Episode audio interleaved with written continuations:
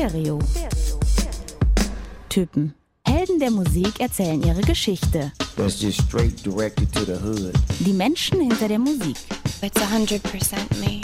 Backstage, The essence of the Doors is like my fire. behind the scenes. Wir sagen immer ganz gerne Blumen Group und Lordy on Crack. Das sind wir. Es wird persönlich. Put your fucking money where your mouth is, man. Stereo. Typen. Ein Podcast mit Marc Mühlenbrock und Tillmann Kölner. Moin Marc. Tag Tillmann. Hello Hörers. How are you? Late Night Session hier. Late Night Tales. Wir hatten es schon öfter davon, von dieser fantastischen Reihe. Heute machen wir selber eine. Es ist wahnsinnig spät. Genau, weil wir einfach zu keiner anderen Tageszeit Zeit für uns gefunden haben und deswegen zu später Stunde hier aufzeichnen. Im Umbruch von einem Tag auf den anderen. Aber es passt auch ganz gut irgendwie Es zu der Musik heute. Ja. Ja. Äh, ich habe aber auch ein bisschen Angst, muss ich dir ganz ehrlich sagen. ja. Wir ähm, haben es heute mit dem Endboss des Popkultur- und Indie-Entertainments zu tun. Dazu noch meine absolute Lieblingsband aller Zeiten. Und eine Band, über die Menschen lebenslang recherchieren einfach. ja, und es geht natürlich um Radiohead. Radiohead. Wahnsinn, ja. Ich bin auch ein bisschen aufgeregt, um, weil ich auch wirklich heute alles richtig machen will. Ja, und mein ganzes Fan-Nerd-Wissen nochmal überprüft habe, um das hier auch adäquat wiederzugeben. wir, wir wollen wirklich äh, uns aufs Maximum beschränken sozusagen, ne? Das ist Wie man gut das so gesagt. schön sagt. Dann fangen wir doch gleich mal an. Ja, ich bin ein bisschen überfordert. Man kann wieder auf Konzerte gehen und Ja, es gibt wieder so viele gute. Ich war jetzt bei Bilderbuch, Marc war bei Arcade Fire. ja, es war eh der Wahnsinn. Ich hatte einen unglaublichen Trip nach London, um dort meine, eine meiner absoluten Lieblingsbands zu interviewen. Also ich würde sagen Platz zwei hinter der Band, um die es heute geht. Ähm, Platz zwei ist nämlich Arcade Fire, die dort gespielt haben und die ich zum Interview treffen konnte. Und dieses Konzert und auch die Begegnung mit der Band waren einfach über alle Maßen, nach muss man sich auch vorstellen, zwei Jahren Pandemie, im positivsten Sinne überfordernd und ich bin heute noch, ich zehre heute noch davon, es war wirklich der Wahnsinn. Plus es gab noch eine ganz besondere Überraschungsbegegnung, äh, die ich auch super surreal fand und all das werde ich dann noch mal ein bisschen genauer erzählen in der Folge über Arcade Fire, die es dann auch in, in Bälde geben wird. Und ich war bei Kroang bin, ich war auf der CO Pop. Es ist einfach wahnsinnig viel los, deswegen treffen wir uns jetzt mitten in der Nacht. Ähm, wir steigen gleich wirklich tief rein. Ihr merkt schon, wir sind richtig heiß. Mhm. Haben wir noch eine Rubrik vorher abzufeuern. Genau. Die Stereotypen Schatztruhe wird wieder geöffnet. Die verschollene Inselplatte, wie ich es nenne. Ich habe heute mitgebracht, ich würde sagen, man kann den Rubriknamen auch dafür anwenden, aber es ist eher eine Art Geheimtipp, weil man kann die Platte auf jeden Fall noch bekommen und kaufen von einer Band, ähm, die sehr schöne Musik macht, die aber kaum jemand kennt, die jetzt gerade äh, wieder ein neues Album rausgebracht hat. Äh, Paper Cuts heißen sie. Oder er einfach nur. Ähm, Es ist die Band von Jason Queever aus San Francisco, den ich auch schon mal das Glück hatte zu interviewen. Ähm, wen wundert's? Sehr melancholische Musik. Ich habe also etwas gewählt, was heute ganz gut passt. Meine Lieblingsplatte von ihm äh, liegt schon ein paar Jahre zurück. You can have what you want. Ähm, aber ich musste in letzter Zeit öfters an äh, sein Album denken aus dem Jahr 2014, äh, Live Among the Savages. Und zwar, weil da für mich der allerschönste Ostersong drauf ist, der nämlich ja gleichzeitig, ja, also er ist einfach melancholisch, ne? Er ist gleichzeitig irgendwie super schön, aber rührt einen auch zu Tränen. Ähm, Wir haben mal kurz rein in Easter Morning.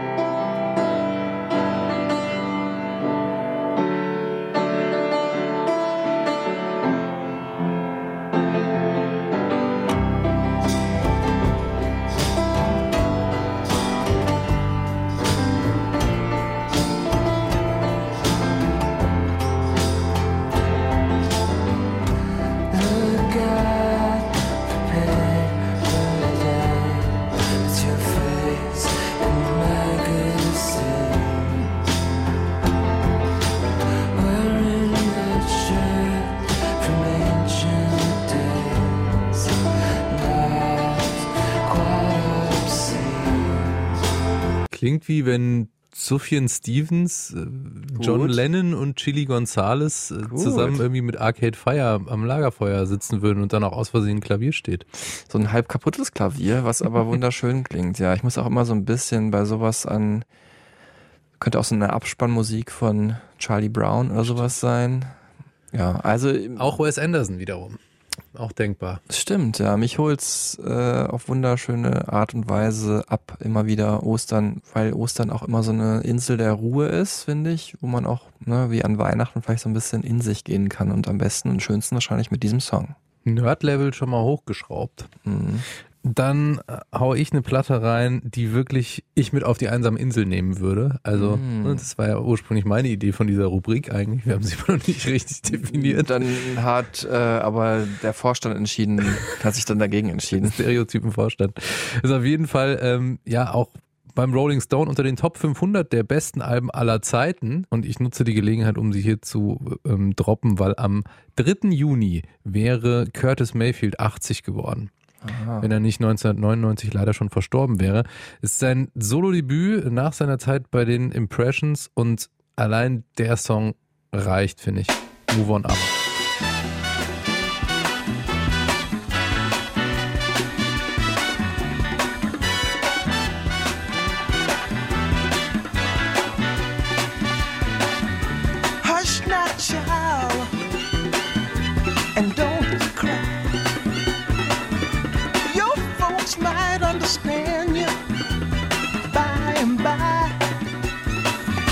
Just move on up toward your destination.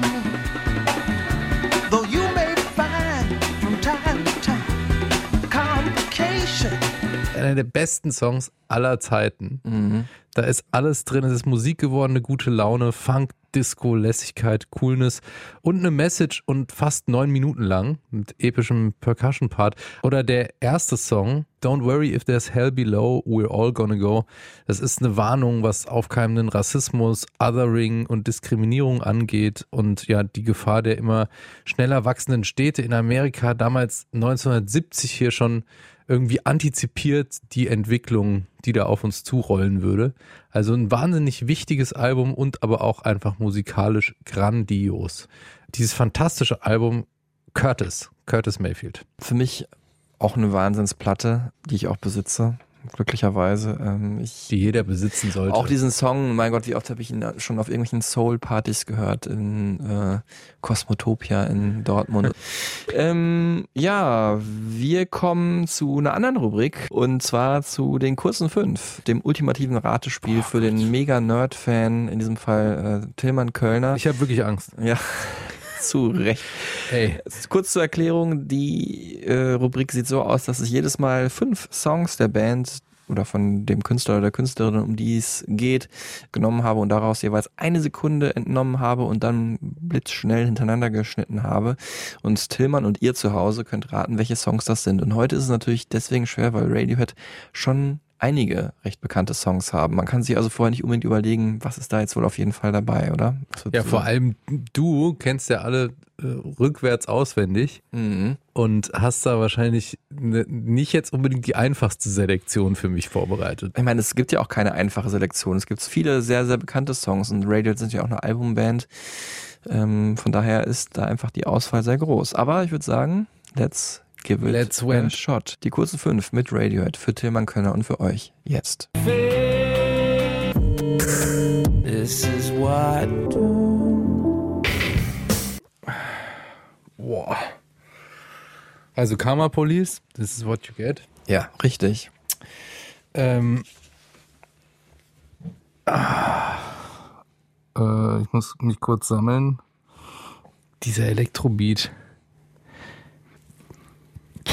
Alter.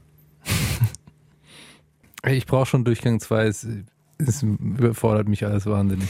Okay, die zweite Runde, wie immer. Ähm, ich als kleiner Tipp, äh, du hast den dritten Song erkannt.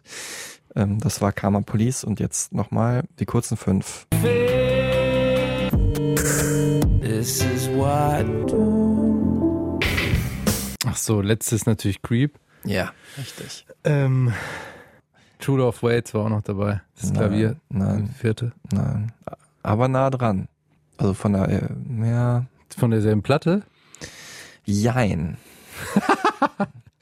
Ja, eine ist geil. Ja, jein, es ist, äh, der Song ist auf dieser Platte, wo der Song, den ich reingenommen habe, auch drauf, aber in einer anderen Version. Okay. Weil True Love Waits gibt's ja in der Live-Version und in der Studio-Version. Der ist Daydreaming? Ja, richtig. Ja? Ja. Oh. Song Nummer 4.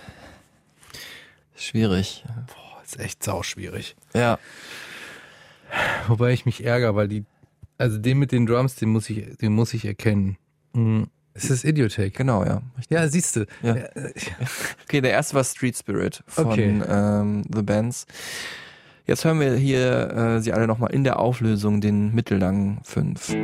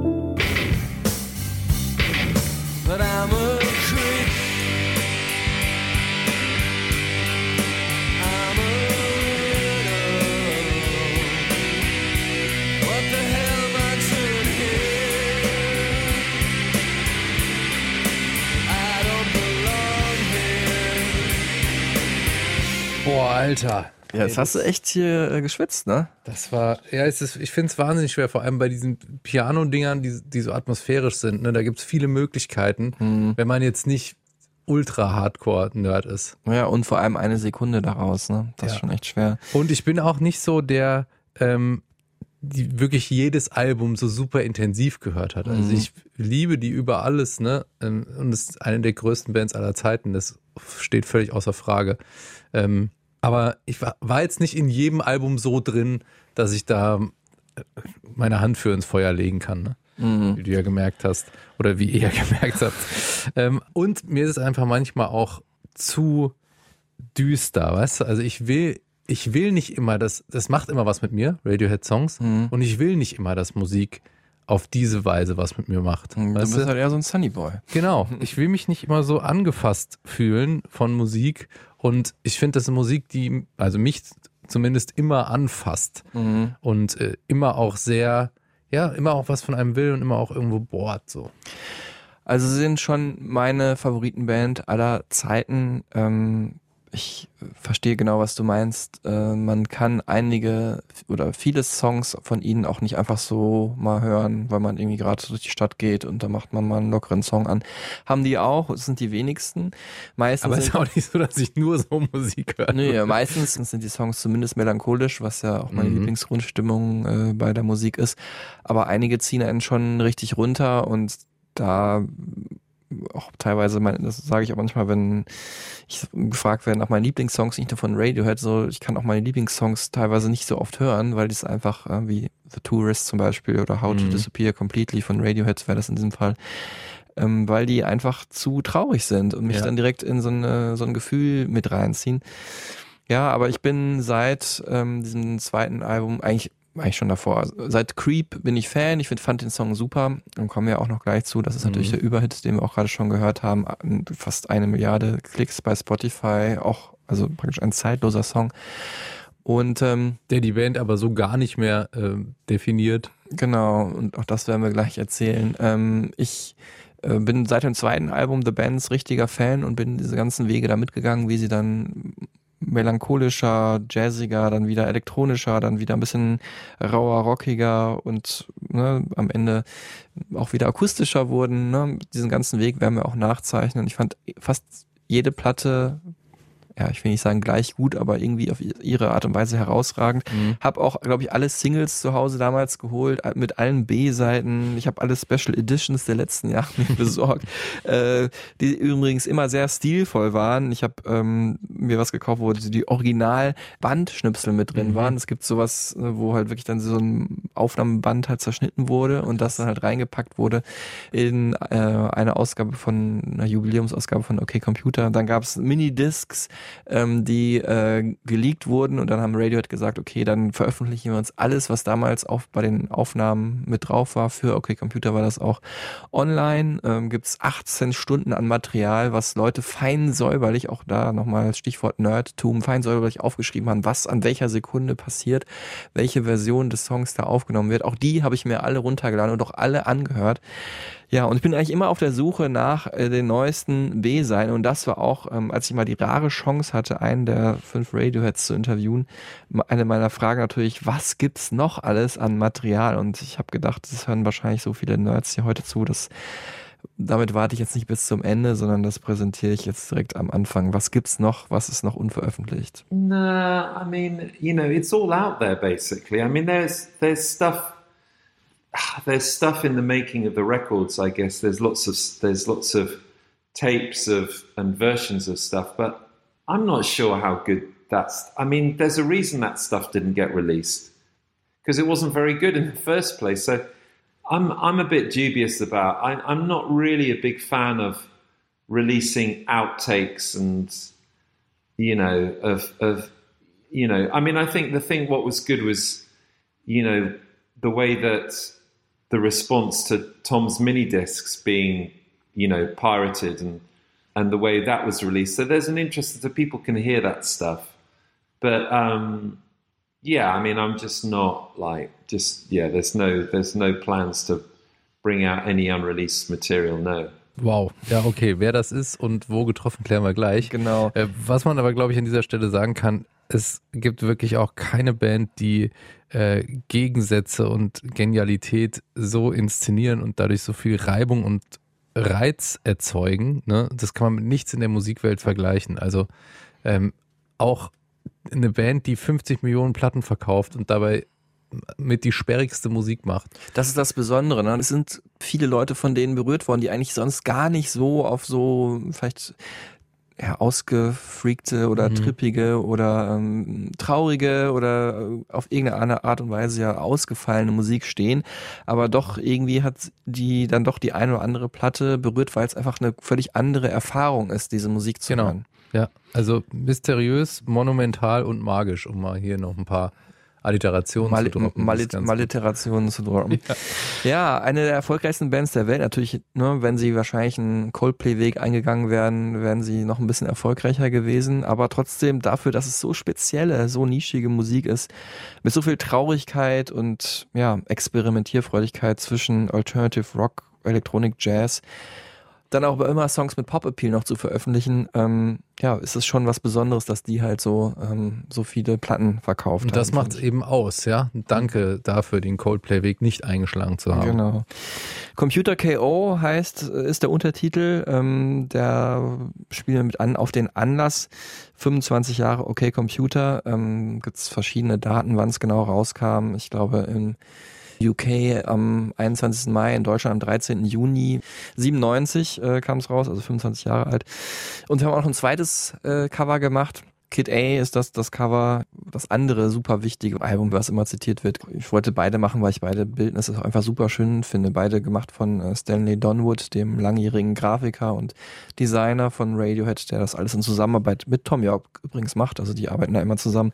Einmal halt so eine ja, äh, bei OK Computer so eine verstellte Version eines Flugzeug-Notfallplans, mhm. äh, was auch hm, direkt mit der technologischen Kritik, die das Album innehat, zu tun hat und dann aber darauf auch eine, ein Foto gepresst aus äh, Hartford in äh, Connecticut, ähm, wo die Band damals auf Tour war und dann, äh, ja, Kid A beeinflusst von einer Ausstellung, die die beiden gesehen haben, das Cover von äh, David Hockney in Paris damals gesehen, der auch sehr viel mit Collagen arbeitet und das wirkt ja, wirkt ja wirklich wie so eine ja, mit sehr groben Drucker ausgedruckte Eiswüste, die dann irgendwie so zusammengeschnipselt wurde. Also mich holt das auch äh, rein künstlerisch auch total ab, muss Ja, ich du sagen. hast es auch gerade schon erwähnt, ähm, was auch immer ein wichtiger Aspekt ist, ist die visionäre Art und Weise, wie Mhm. gesellschaftliche Entwicklungen antizipiert wurden. Also fast schon wahrsagerisch, hellseherisch, ne? wo Mhm. man sich ähm, fragt, das ist wirklich mysteriös, fast schon mystisch.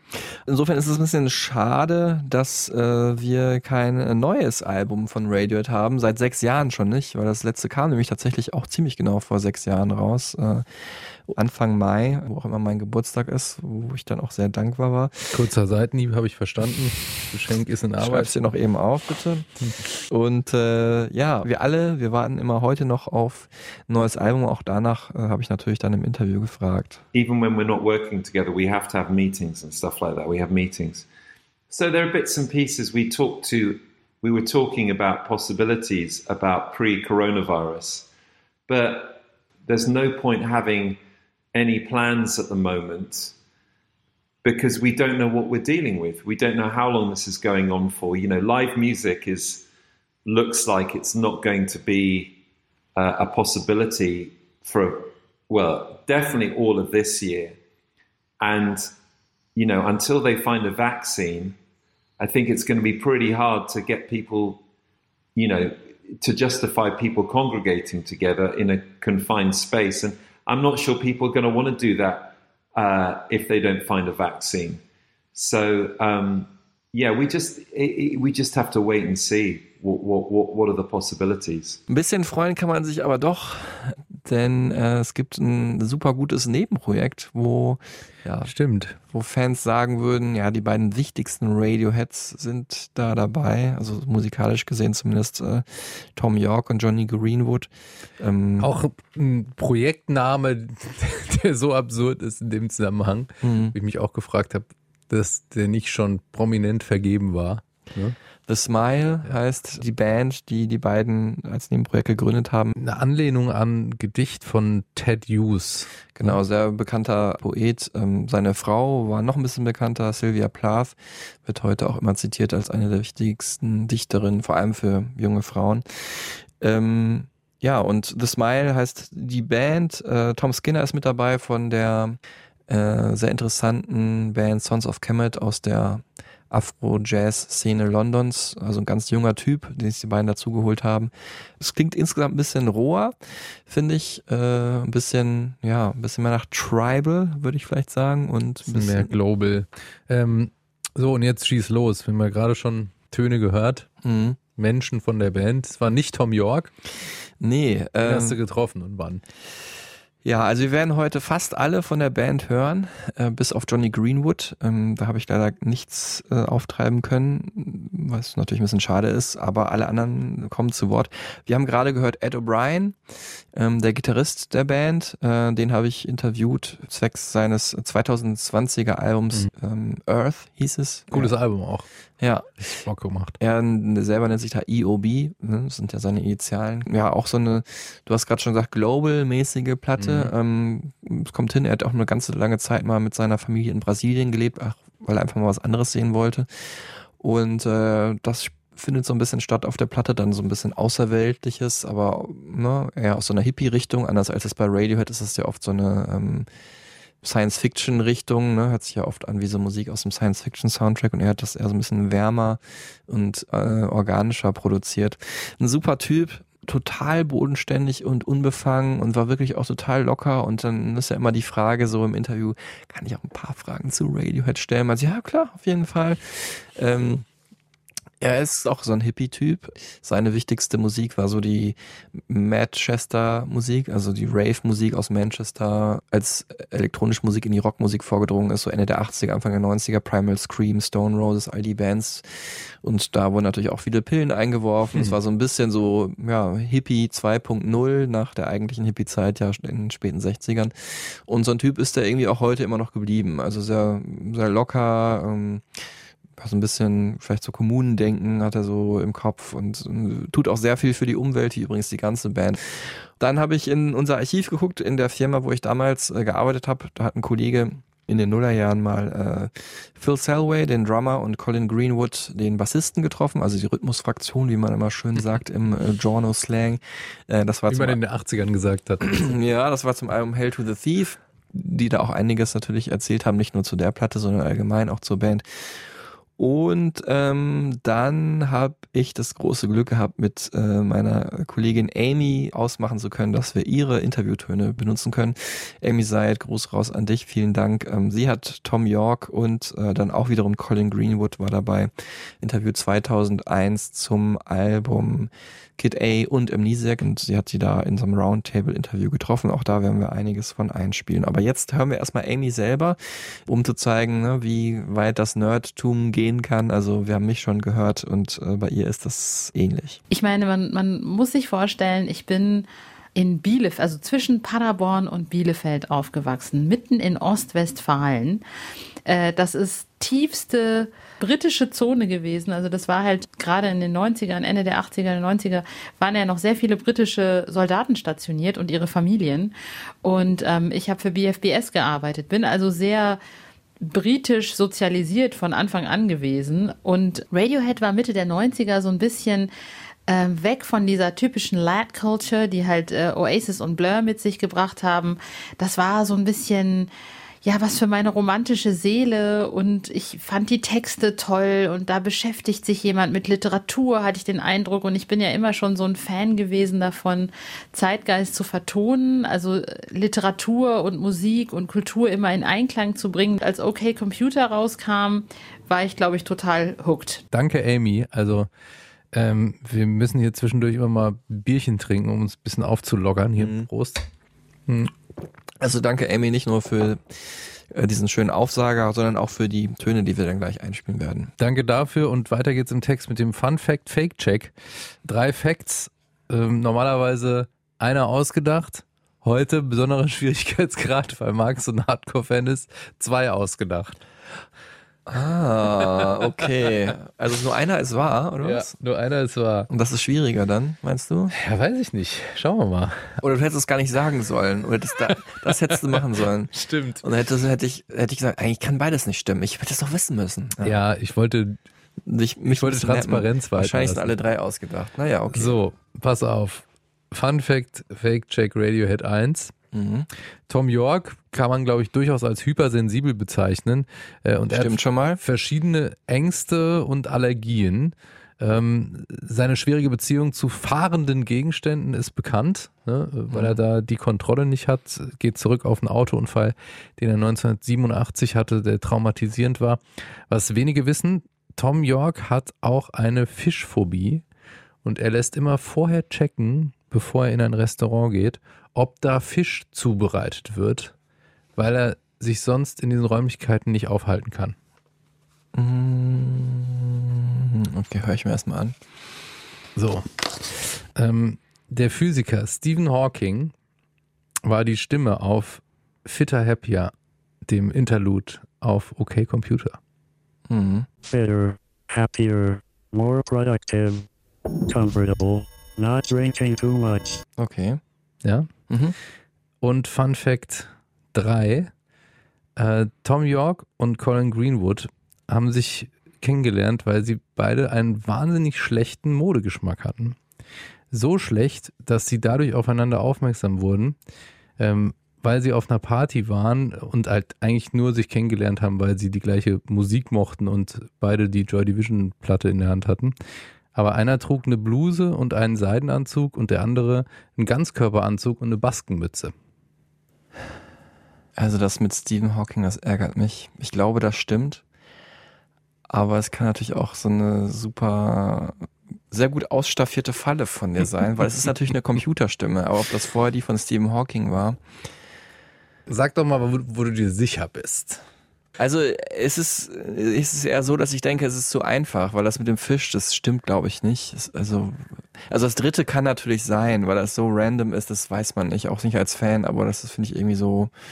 Die sind ja auf derselben Schule gewesen. Wieso sollten die sich ja nur auf einer Party kennenlernen? Von daher würde ich sagen, das ist ausgedacht. Klar, kann immer sein, dass sie sich da das erste Mal gesehen haben, aber ich sag jetzt, gehe jetzt nach meinem Gefühl und auch wenn es eine Falle ist, ich sag, das ist wirklich Stephen Hawking und alles andere ist ausgedacht. Das stimmt nicht. Ach, verdammt. Die Stimme äh, kommt vom Macintosh-Computer Simple, der Simple Text Application. Ja, also ich wusste, dass es eine Computerstimme ist zu meiner Ehrenrettung, aber ich dachte halt, es wäre eine abgewandelte Stephen Hawking. Also Stephen Hawking hat ja auch mit Computerstimme gesprochen. Und Das stimmt. Mhm. Ähm, aber es ist so ein Mythos, der immer kursiert ist. Ne? Und irgendwann haben sie damit Ah. aufgeräumt, dass es nicht Stephen Hawking ist, sondern dass diese Computerstimme war, mit der ähm, 1997 auf Tour Radiohead auch ähm, die Band hat vorstellen lassen. Okay, alles klar. Ja, und das mit dem Fisch stimmt insofern nicht, äh, als dass er da eine Phobie hat und nicht in irgendwelche Restaurants gehen kann. Aber es gibt durchaus ein Fischtrauma, weil er mal in einem äh, Teich, den er hatte, zwei ähm, wundervolle orientalische Fische hatte, die verstorben sind, weil dieser Teich zugefroren ist. Und er seitdem halt so ein Trauma hat, was Weird Fishes einfach. Weird Fish angeht. Äh, und das letzte soll wohl so gewesen sein, dass sie so Mhm. aufeinander aufmerksam geworden sind, weil sie beide so einen weirden Style hatten, aber einfach einen guten Musikgeschmack. Okay. Ja? Also ich habe eigentlich schon damit gerechnet, dass ich, dass du da, weil es so viele, wie bei siehe Guns N' Roses Folge, so viele Fun Facts im Netz gibt. Es ist ja auch eine Band, die absolut von so Internet-Nerds auch viel gehört wird. Fairerweise muss man ja sagen, wir haben hier 438 Zettel liegen und Marc hat auch noch 18 Fun Facts äh, mitgeliefert. Die äh, wir nachher noch, die zum Beispiel nur das Album allein Okay Computer betreffen, die wir nachher noch kurz runterrattern werden. Das schon mal als kleiner Genau. äh, Teaser. Let's go to way it all began. Ja, hier ist natürlich jetzt so, wie wir es halt bei jeder Folge machen. Wir reden jetzt nicht so krass detailliert über alle fünf Bandmitglieder, sonst würde die Folge wirklich die Zwei-Stunden-Marke äh, sprengen. Äh, natürlich müssen wir sprechen, weil er einfach das Aushängeschild ist der Band über Tom York, nachher noch ein bisschen dezidierter über Johnny Greenwood, weil er ja das musikalische Rück Soundvisionär ja der. Soundvisionär und das musikalische Rückgrat Tom York mehr so der Songschreiber vielleicht natürlich arbeiten die alle zusammen an Songs auch andere äh, liefern Ideen aber das sind so ähm, so der Motor oder das Herz der Band die beiden geboren am 7. Oktober 68 in Northamptonshire aber die Familie ist eigentlich von Anfang an ziemlich viel umgezogen. In der Nähe von Schottland haben sie auch gewohnt und äh, dann aber ansässig geworden, eigentlich hauptsächlich so in der Gegend um Oxford, wo er dann ja auch auf eine Privatschule gegangen ist, wo er die anderen kennengelernt hat. Das Prägnanteste an ihm ist natürlich sein Auge, dass er so ein leichtes Hängelied hat. Ne? Hat natürlich da ein bisschen Pech gehabt, kann man sagen, als Kind. Also hatte wirklich da fünf Operationen an dem Auge und äh, bei der letzten war der Arzt also ein bisschen ungenau und hat das da einfach so ruiniert, dass er halt so, einen, so ein Hängelied hat. Aber er meint eigentlich, hat das eigentlich, ja, also mit der Zeit zumindest positiv genommen, hat gesagt, er fand es irgendwie gut, dass er jetzt irgendwie was Besonderes hatte, dass er nicht mehr wie alle anderen aussah. Und ähm, aus, aus einer Sache, die eigentlich man als Manko sehen könnte, was Positives gemacht, was ihn, finde ich, sehr sympathisch macht. Trägt natürlich irgendwie auch zu der Traurigkeit noch bei, wenn man ihn irgendwie so am Klavier zum Beispiel sieht oder so, ne? Ja, also einfach, weil das Auge schon allein traurig Ja. aussieht und traurig auch ist, dass es von einem Arzt kommt, der da einen Fehler gemacht hat. Ne? Erste Gitarre hat er bekommen mit sieben, ne? da schon versucht Brian May von Queen Stimmt, nachzueifern. Ja. und hat dann auch selber, weil er halt auch gelesen hat, dass ähm, Brian May sich selbst eine Gitarre gebaut hat, hat er auch selber dann als junger Teenager schon- schon versucht, sich selber äh, dann eine Gitarre zu bauen und hat dann schon mit ähm, elf seinen ersten Song geschrieben, heißt es zumindest, und dann, ja, wurde er total ähm, geflasht, so von dieser New Wave-Bewegung, die wir heute, ja, so als New Wave und Post-Punk auf bezeichnen. Ähm, Susie Sue, also Susie and the Banshees, eine bekannte Wave-Band aus England, hat auf einem Konzert gesehen, ähm, im Apollo 1985 und hat da gedacht, okay, das will ich auch mal machen. Also wirklich vor der Menge stehen und sie halt irgendwie in eine andere Welt locken mit äh, den Songs, die ich geschrieben habe. Und was ich ja spannend finde, dass von Anfang an einfach so die Gitarre einfach so eine extreme Rolle spielt, auch in der, ähm, ja, so in den Anfängen von Radiohead. Also Mhm. Gitarrenwände so, die Gitarre benutzen als Wall of Sound sozusagen. Ne? Mhm. Und das zu konterkarieren eben mit diesem äh, fragilen Falsettgesang, den Tom York ja immer hatte, also Kopfstimme, ne? Da war auch auf jeden Fall entscheidend, dass ähm, in der Gegend, wo die groß geworden sind, äh, in Oxford halt viele Shoegazer-Bands es gab, ne? Verweis auf Folge, äh, weiß ich jetzt nicht genau, da ging es um My Bloody Valentine, die kommen jetzt nicht daher, aber ähm, Ride und Slowdive, ähm, deren Mhm. Manager dann ja später auch Radiohead oder die Band, die sich dann später Radiohead nannte, äh, entdecken sollte. Aber erstmal fangen wir mit der Bandgründung vielleicht an. Ja, 1985 gegründet in Oxford. Mhm. Ähm, das ist eigentlich auch so der ähm, Dreh- und Angelpunkt der Band. Ne? Genau, immer noch, obwohl sie jetzt alle nicht unbedingt mehr da leben, aber ähm, es war die Privatschule Abington. Ja, in England ja gang und gäbe, dass es da viele Privatschulen gibt, ne, mit Schuluniform und so weiter und Hockeyclub und weiß ich nicht was. Und immer freitags haben sie sich äh, haben getroffen, sich getroffen, ja. zum, äh, zum Musik machen, deswegen hießen sie auch. On a Friday. Genau. Fun Fact. Und äh, es war so, dass die alle einigermaßen in der gleichen Klasse waren. Also Colin Greenwood, der Bassist und Sänger Tom York waren in einer Klasse. Ein Jahr drüber waren dann Gitarrist Ed O'Brien und Drummer Phil Selway zusammen. Und äh, nur Johnny Greenwood, der ist mit Abstand der Jüngste, der war dann so, ich glaube, zwei oder drei Stufen unter denen und war interessanterweise auch in der Band. Auch ein schöner Fun Fact, bevor er zu Radiohead gestoßen ist, mit nämlich Andy York, dem Bruder von Tom Stimmt. York als Sänger. Ja. Und On a Friday, die haben sich so als Vorbild genommen, ähm, weil sie auch in der Schule ja selber mit an Musik gearbeitet haben, äh, haben viel Jazz gehört, haben viele Filmscores gehört, viele klassische Musik natürlich auch, äh, was ich gerade gesehen habe, Shoegaze Musik. Tom York hat selber schon Musik geschrieben in dem äh, Alter an der Schule und zwar den Soundtrack zu einer Theatervorführung im Midsummer Night's Dream, also ein Midsommernachtstraum ähm, von äh, Shakespeare, wo Ed O'Brien eine der Hauptrollen gespielt hat, den Lysander. Habe ich in der Schule übrigens auch gelesen. Äh, Ja, klar, wer nicht. ja, äh, Klassiker auf Ja. jeden Fall. Und ja, erster Gig dann im Jericho Tavern in Oxford 1987, eine ganz bekannte äh, Wichtiger Club auch, ne? Konzertlocation da und da halt dann entdeckt von dem äh, Manager der Shoegaze Band Ride and Slowdive, wie gerade gesagt. Und dann geilerweise relativ schnell einen Plattenvertrag angeboten bekommen. Ne? Genau, von auch nicht irgendwem. Sondern von Island Records. Mhm. Also einfach ein fettes Label und wenn das äh, anklopft bei so einer Schüler-Studi-Band, dann lehnt man das eigentlich nicht ab. Und das war natürlich schon irgendwie der erste ähm, Punkt, wo es richtig Aufmerksamkeit gab, weil es natürlich auch die Runde gemacht hat. Und Radiohead haben halt abgelehnt, weil sie lieber vorher erstmal brav zur Uni gehen wollten. I mean, it's, it's something. I mean, we all went off and uh, and and and did degrees. Everyone in the band. Uh, Johnny had to curtail his, but uh, it's something I'm, I'm really pleased we did. You know, it's uh, it gave us all an experience other than being in a band. I mean, we just when we started the band at school, and if we'd just gone from that into into what we're doing now, I mean, okay, yeah, you're going from one rarefied experience at school into a rarefied experience in a band via a rarefied experience as being a student, really. But at least there there is that kind of breadth, certain breadth to it, anyway. Um, das ist Phil Selway gewesen. Ne? Genau. Ja, passt irgendwie auch so ein bisschen erstmal so ähm, gar nicht irgendwie Rock'n'Roll, sondern erstmal so strebsam. Ähm, Johnny Greenwood ist ja zum Beispiel auch wirklich ein klassisch äh, ausgebildeter Musiker. Also Mhm. ähm, das Thema Musik wurde schon auch ernst genommen. Ne? Mhm. Jetzt im Verhältnis zu Bands wie Nirvana, die Anfang, Mitte der 90er irgendwie ihre große Blütezeit hatten mit dem Grunge. Ähm, das ist bei Radiohead halt schon anders, muss man sagen. Ne? Ja, also ich würde sagen, bei Kurt Cobain war es ja immer so ein ambivalentes Verhältnis zur Berühmtheit. Bei Radiohead kann man sagen, die wollen das eigentlich nicht. So, die waren auf der Suche, ne, ihre eigene Vision in der Sache Mhm. Musik zu verwirklichen. Und haben sich ja öfters in der Karriere immer wieder äh, gegen eigentlich eine populäre Entscheidung oder gegen eine erfolgreiche Entscheidung äh, äh, ja, entschieden.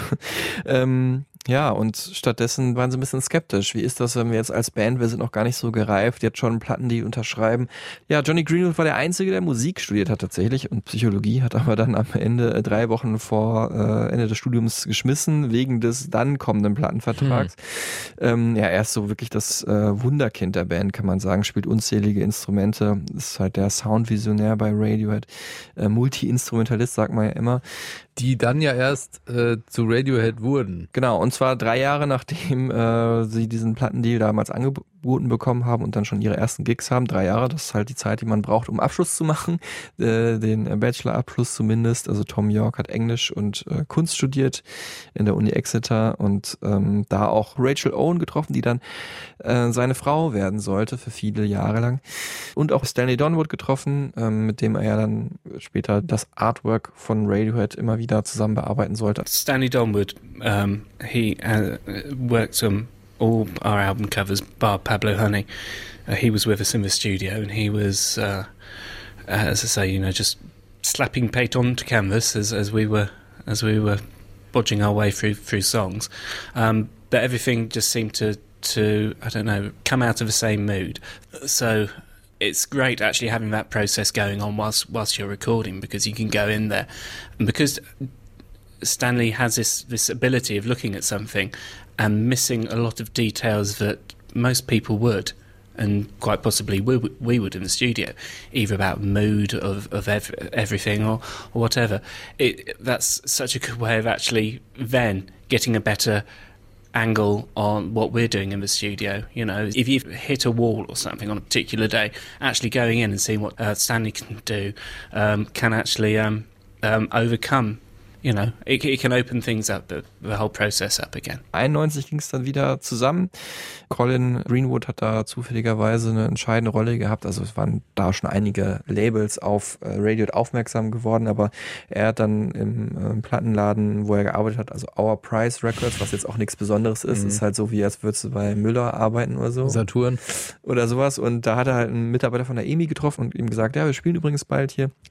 Und dann hat er sich das angeschaut und dann haben dann Radiohead auch bei der EMI unterschrieben. Und zwar für ganze sechs Alben, was dann schon ein Statement ist. Ne? Das ist schon Wahnsinn. War die EMI auch auf ewig dankbar, Ja. dass das passiert ist. Genau. Aber man hätte vielleicht schon erstmal eher an Indie gedacht.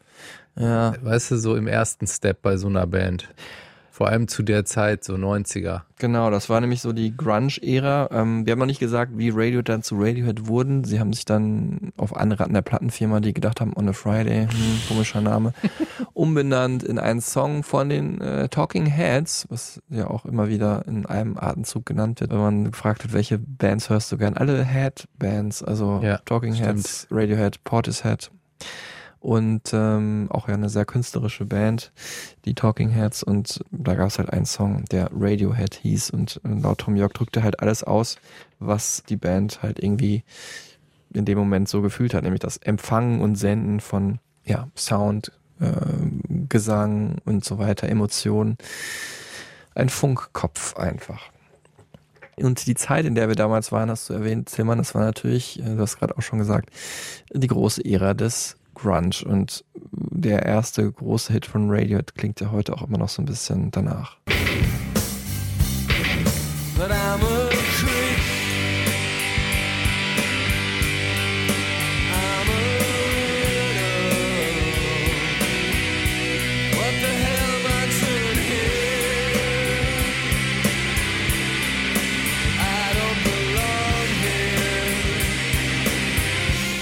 Es macht ja auch Sinn, dass Creep irgendwie in der Zeit dann auch erfolgreich war. Ne? Also äh, für die, die Musikkritik vielleicht irgendwie ein bisschen zu plakativ, ne? so ein Song Creep, also sowas wie Außenseiter oder so zu nennen. Ne? Und ähm, für die BBC damals auch zu depressiv, die haben es gar nicht gespielt.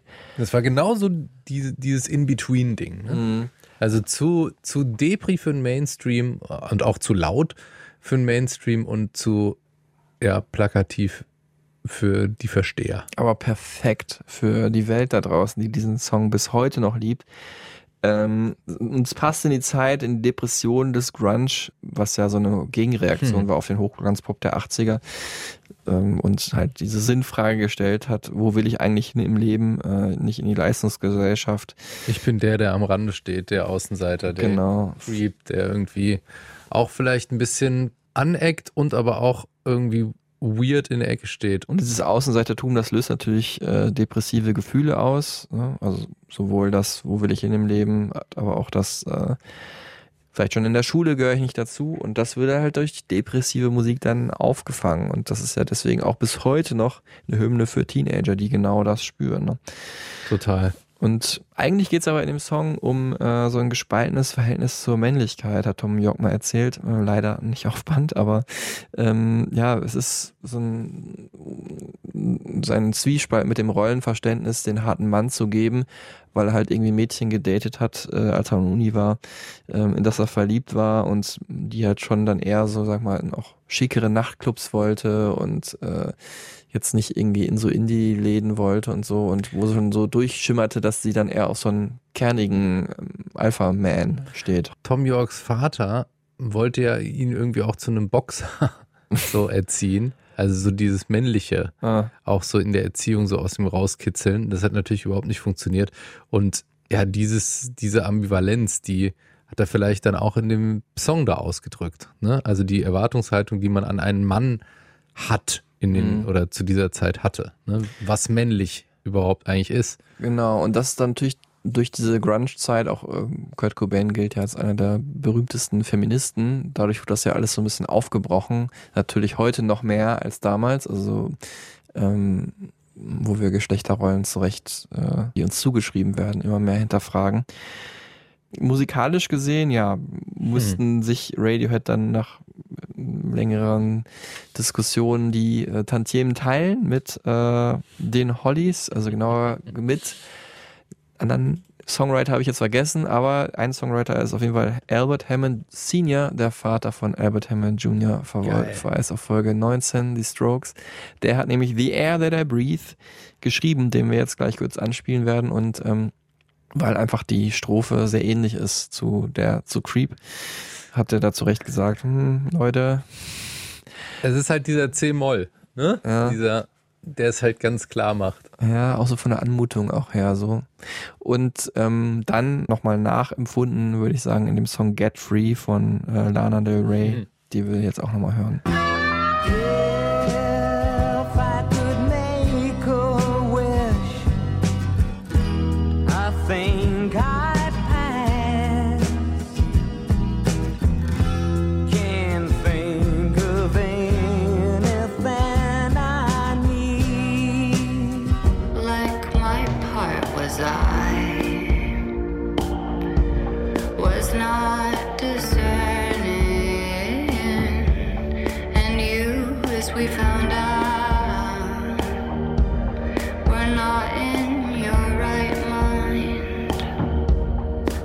Ja, eigentlich ein bewusstes Zitat ist.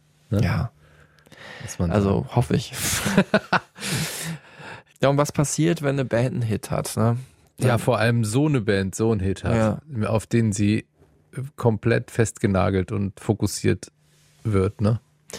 Dann gibt es da eine Abwehrreaktion. Genau, eigentlich logisch, ne, im Nachhinein so, ähm, also es gibt bestimmt andere, die dann genau vielleicht das gleiche versuchen nochmal zu machen, um ähnlich erfolgreich zu sein. Ja, die Band hat seit damals Angst, auf diesen Song festgenagelt zu werden, weil es auch ein untypischer Song ist für die Band. Mhm. Wenn jetzt so, ich meine, was ist repräsentativ für Radiohead, aber der Song auf jeden Fall nicht, ne? wir haben es ja öfters schon gesagt heute. Ähm, So plakativer Titel schon, ist ein Rock-Song. Ist ja ein Song, der heute im Mainstream-Radio laufen kann. Genau. Und deswegen haben Radiohead den auch jahrelang nicht mehr live gespielt. Äh, erst so Mitte der 10er Jahre haben sie damit ihren Frieden gemacht. Habe ich dann auch mal gesehen, wie sie ihn gespielt haben beim Primavera Festival. 2016 war es, glaube ich. Ich meine, es hat trotzdem 20 Jahre gedauert, bis sie das so ein bisschen lockerer äh, gesehen haben ne? und dann den Song doch wieder spielen und auch äh, dann gingen natürlich alle Handys hoch und alle haben den Song gefilmt und so weiter. Ich habe gar nicht die Bühne mehr gesehen. Das ist genau das Gegenteil, was ja, ich auch ja. geil finde. Ja, genau. Naja. Ähm, ja, und das Album dazu war auch tatsächlich nicht besonders gut. Pablo Honey bis heute nicht so geschätzt. Das ist halt so ihr Indie-Rock-Album. Ähm, sehr rau. Wenig eingängig. Ja, nicht so viele Songs drauf, die irgendwie im Ohr bleiben. Dann war tatsächlich eher die EP, die sie danach äh, rausgebracht haben, My Iron Lung, äh, gab ein bisschen die richtige Richtung vor, nämlich ein sehr verquerer Song mit so einem sehr eingängigen Intro, was sich tatsächlich irgendwie so ein bisschen wie so eine irische Hymne, fand ich, dachte ich immer, angehört hat. Wobei der ja dann auch noch auf äh, The Bands auch drauf war, ne? Genau, also auf ja. dem nächsten Album, was dann deutlich zugänglicher war. zugänglicher und ausgeglichener von, was die Songstärke angeht. Ne? Also Mhm. wie sagt man immer so schön, jeder Hit ein Hit. Ähm, und der Druck auf diesem Nachfolgealbum, der war echt groß, ne? weil natürlich die Band tatsächlich diesen einen Hit hatte und ja, ich habe vorhin schon gesagt, The Bands, das Album, wo ich die Band äh, lieben gelernt habe.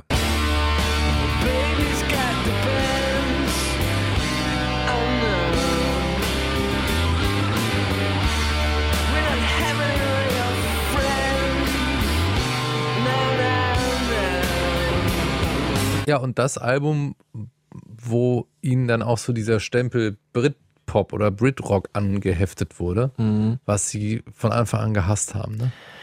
Ja, das wollten sie natürlich überhaupt nicht sein. Also das war natürlich damals einfach die Musikrichtung, die allgegenwärtig war. Und wenn man so halbwegs, ja, eher positive, das ist mit, finde ich, so ihr positivstes Album von, vom Sound her. Ähm, Ja, also High and Dry ist ja wirklich ein wunderschöner Song. ja, genau. Also wunderschön, wirklich im allerpositivsten Sinne. Da gibt's ja irgendwie kaum eine, eine traurige Note dran oder eben. ja, doch. Also Das eher so, Melancholisches auf jeden Fall. ja, aber eher so eine Sehnsucht, dass Genau, man halt, Sehnsucht, das ist ähm, das richtige Wort. dass man halt jetzt den, die Liebende oder den Liebenden noch im Arm hat und nicht irgendwie, ach nee, jetzt geht doch nicht schon und so, ne? Und ja, ich habe es jetzt total so ausgedrückt, aber egal. Wir hören noch mal kurz rein. Äh, Tom York hat den übrigens angekündigt, einmal live, das war echt super gut. Wie er sagt, ähm, das war der zweitsexyste Song, der je geschrieben wurde. Nur Nobody Does It Better von Carly Simon. James Bond Titelsong wäre noch sexier gewesen. Stark. Don't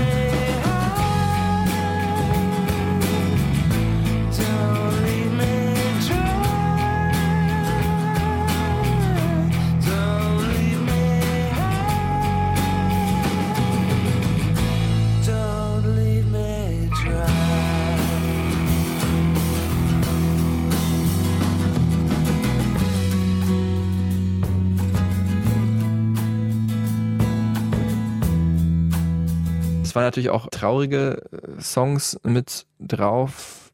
Fake Plastic Trees oder Ja. Street Spirit, den wir am Anfang gehört Stimmt. haben. Aber es war schon eher, äh, ja, passte halt auch in diese Britpop-Zeit und deswegen wurde es halt so ein bisschen davon adaptiert. Michael Stipe war ein wichtiger Supporter von ähm, REM Verweis auf Folge. 13, glaube ich, oder sowas in der Art. Ähm, vor allem in den USA und wo auch dieses Video zu Just super gut eingeschlagen ist, was ich auch super cool fand. Das ist das, wo alle Menschen auf einmal auf dem Boden liegen und wer das Geheimnis erfährt, warum sie auf dem Boden liegen, muss sich auch auf dem Boden liegen. Und ein großer Fan damals wie heute war auch der Mensch, äh, den ich am Anfang erwähnt habe und den wir jetzt hier nochmal hören werden. Ähm, Win Butler von Arcade Fire, Mm. der sagt, wie ähm, besonders das Album für ihn war. when I first heard the Bends, the day went out, I went and bought it. I took the CD. I went home to my parents' living room. I opened the CD player. I put it in. And I sat there, and I listened to that damn thing. And I didn't make it to the end of the record for a year. Like it took me a year to listen to the whole thing, but it sort of was really important to me, and really like in a way that just hearing a pop song on the radio doesn't quite do. Vielleicht kann man den Produzenten nochmal erwähnen zu der Zeit. John Leckie, Ja, der ja auch, ähm, ich habe mir die, die Diskografie nochmal angeguckt, also mit Stone Roses, The Fall oder auch The Verve zusammengearbeitet hat. Ne? genau. The Verve ist Storm in Heaven. Ähm, und dadurch ja schon irgendwie tief verwurzelt war in diesem Brit-Rock. Ja, so psychedelische, britische, aber immer noch auch sehr poppige Musik. Dafür stand John Leckie und ich fand die Produzentenwahl auch sehr gut. So gut verstanden, glaube ich, haben sie sich mit ihm nicht, weiß ich auch nicht. Es gibt so zwei verschiedene, über mehrere verschiedene Quellen, die sagen, das war eigentlich in Ordnung und andere sagen, war eher nicht so gut. Entscheidender war aber tatsächlich, wer der, Der Engineer, ne? Nigel Godrich, der dann später zum, ja, sechsten Radiohead, sechsten immer wieder, ne? Mitglied Der eigentlich geworden Haus- und Hofproduzent. Wir haben ihn mal eine Zeit lang auch in jeder Folge erwähnt, weil er irgendwo überall seine Fühler drin hat in den Bands, die wir gut finden. Ja, er war dann schon der Produzent bei den ähm, folgenden Songs, die Rated für verschiedene Projekte gemacht haben. Talkshow-Host haben sie aufgenommen für den Romeo und Julia Soundtrack von Baz Luhrmann und auch Exit Music for a Film. Wahnsinniger Song. Wie der Titel auch schon sagt, der Abschlusssong. Und ähm, ich fand ja fast noch schöner ähm, den Song Lucky für die Organisation War Child, ähm, die Geld gesammelt hat für äh, Kriegskinder aus dem Bosnienkrieg. Pull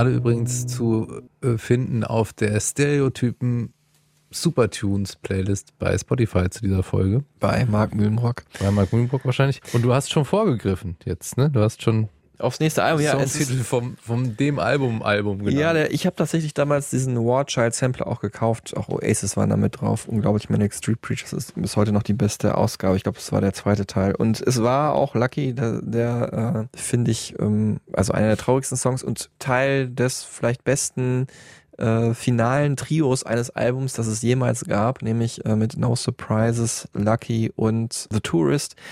Wahnsinn. Wahnsinn, das Ende von, nämlich Okay Computer. Und das dann wurde produziert von Radiohead und Nigel Godrich. Und damit sind wir beim Album der Alben von Radiohead. Absoluter KritikerInnen-Liebling bis heute. Und wahrscheinlich das Album, was jeder auf seiner Top-Liste hat, ne? Ja, wer so halbwegs im Indie-Kosmos unterwegs ist, der findet das Album super und dann hat es natürlich auch oft was mit persönlichem Geschmack zu tun. Über dieses Album gibt's wirklich Abhandlungen, Doktorarbeiten, Podcast-Folgen, die drei Stunden lang sind, nur über dieses Album. gerade auf die Uhr hier. ja, es ist 97 rausgekommen. Es war halt deren Abgesang auf Britpop. Ne? Absolut. Also der Battle of the Bands war in vollem Gange sozusagen. War schon vorbei. War eigentlich vorbei. Ja, und es ging Äh, jetzt darum, wie kommt man da wieder raus? Aus- Wir haben viel zu viel gefeiert und wir sollen ja auch nicht zu, nur nationalistisch sein. The Verve haben es dann mit psychedelischem Soul gemacht und Manic Street Preachers damals auch eine wichtige Band. Ähm, aber ja, Radiohead vielleicht am wichtigsten und schönsten. Sie haben selber auf Tour in den USA gemerkt, okay, wir können hitmäßig noch nachliefern.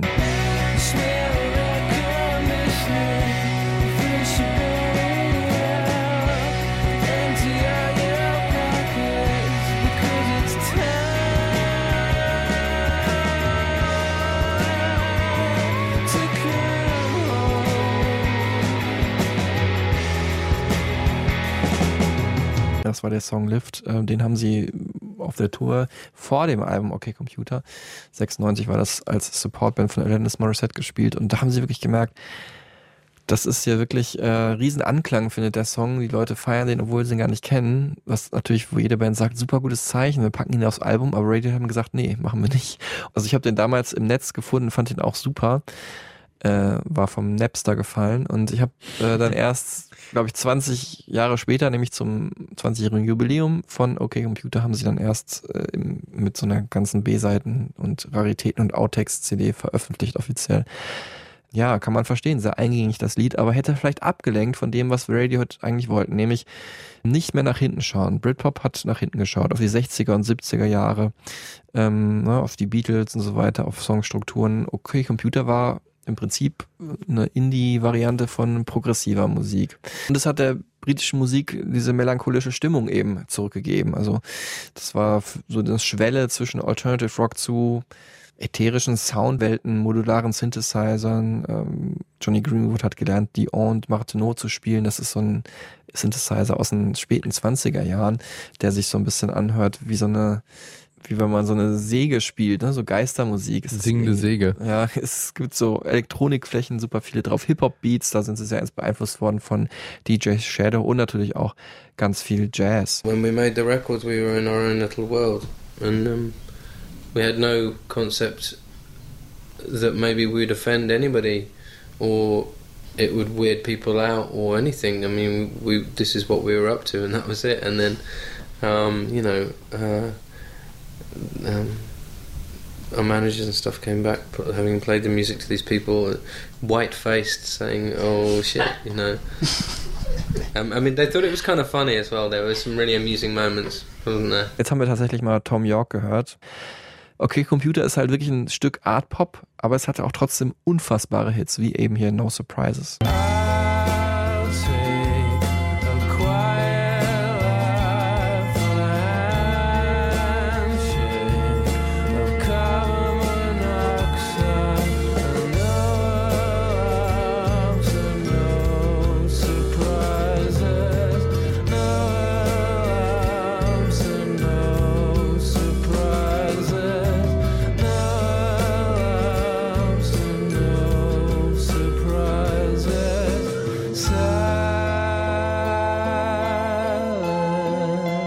Was halt wirklich auch interessant ist, du hast gerade vom Sound schon gesprochen, die Art und Weise, wie und wo dieses Album aufgenommen wurde, ist, ist halt auch äh, einfach außergewöhnlich gewesen. Ähm, es wurde halt viel mit äh, Raumklang gespielt. Für jeden Song wurde in unterschiedlichen, ja auch physischen Konstellationen aufgenommen.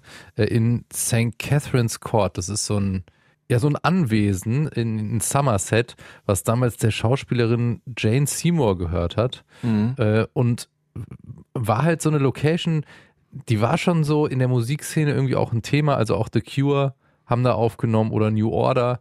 Und Radiohead und Nigel Godrich haben sich da halt eben verausgabt und die verschiedenen Räume genutzt, um verschiedene Stimmungen und Klangwelten zu erzeugen. Mhm. Es wird auch erzählt, wie Karma Police ähm, der Song irgendwie nicht fertig werden wollte und dann Tom York in einer Night Session dann halt dieses grandiose Finale des Songs geschrieben hat und was übrigens auch das Einzige, was ich richtig super finde äh, und dann das den anderen morgens präsentiert hat und die dachten, okay, wie hast du das in der Nacht geschafft? Der Wahnsinn.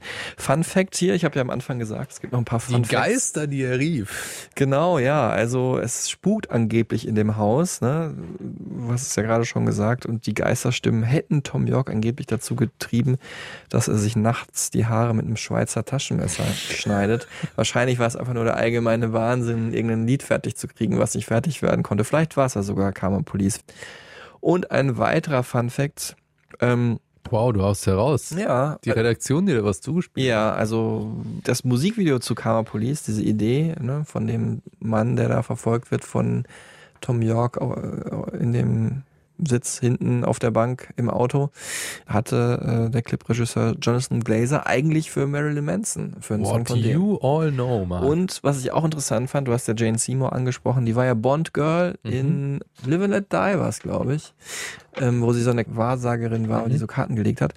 Tarot. Tarotkartenlegerin, ja genau. Und 18 Jahre später, also nach dem Album, haben Radiohead dann ja ihren eigenen Bond-Song geschrieben, nämlich Spectre, der aber nicht angenommen wurde für Spectre. Was auch absurd ist. Ja, wie konnte das passieren?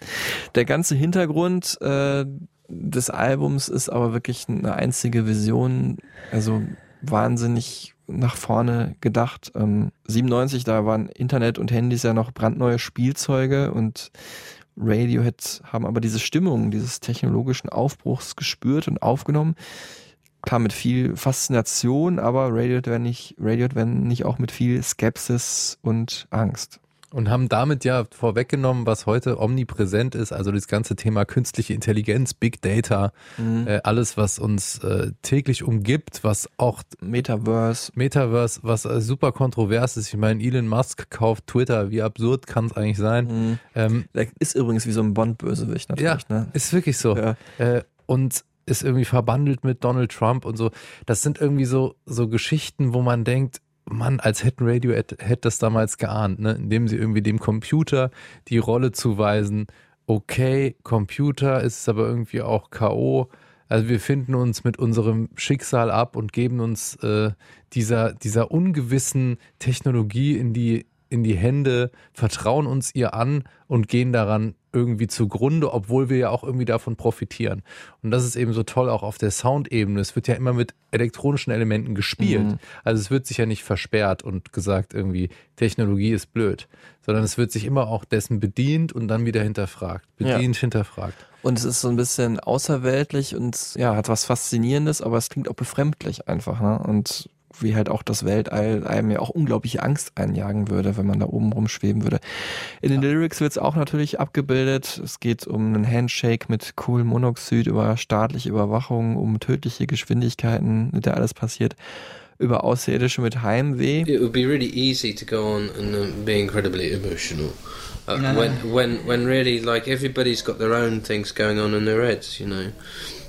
Um, and you really don't, you don't need to, you don't need to hammer it home and, and all that sort of thing, you know. Der Titel Okay Computer ist, das wissen auch wahrscheinlich die meisten natürlich entnommen aus Per Anhalter durch die Galaxis von Douglas Adams, dieses super bekannte, ja, humoristische Buch über die Absurditäten äh, unserer Welt gespiegelt, aber in der Science Fiction Welt des Weltalls. Was übrigens auch wieder passt, weil viele das auch gar nicht so kennen und auch sagen, es ist ihr Lieblingsbuch. Ja, das stimmt. Weißt du, das Gut. ist so ein bisschen wie Radiohead, die Lieblingsband. Und da spielt natürlich eine Hauptrolle der paranoide Android. Und daher kommt auch dieser Song hier.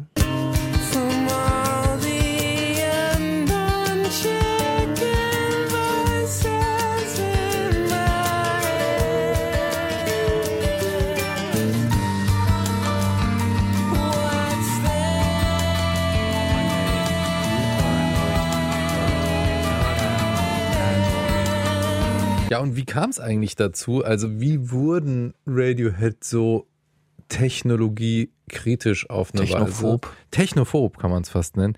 Ähm, wir haben es eingangs bei den Fun Facts erwähnt.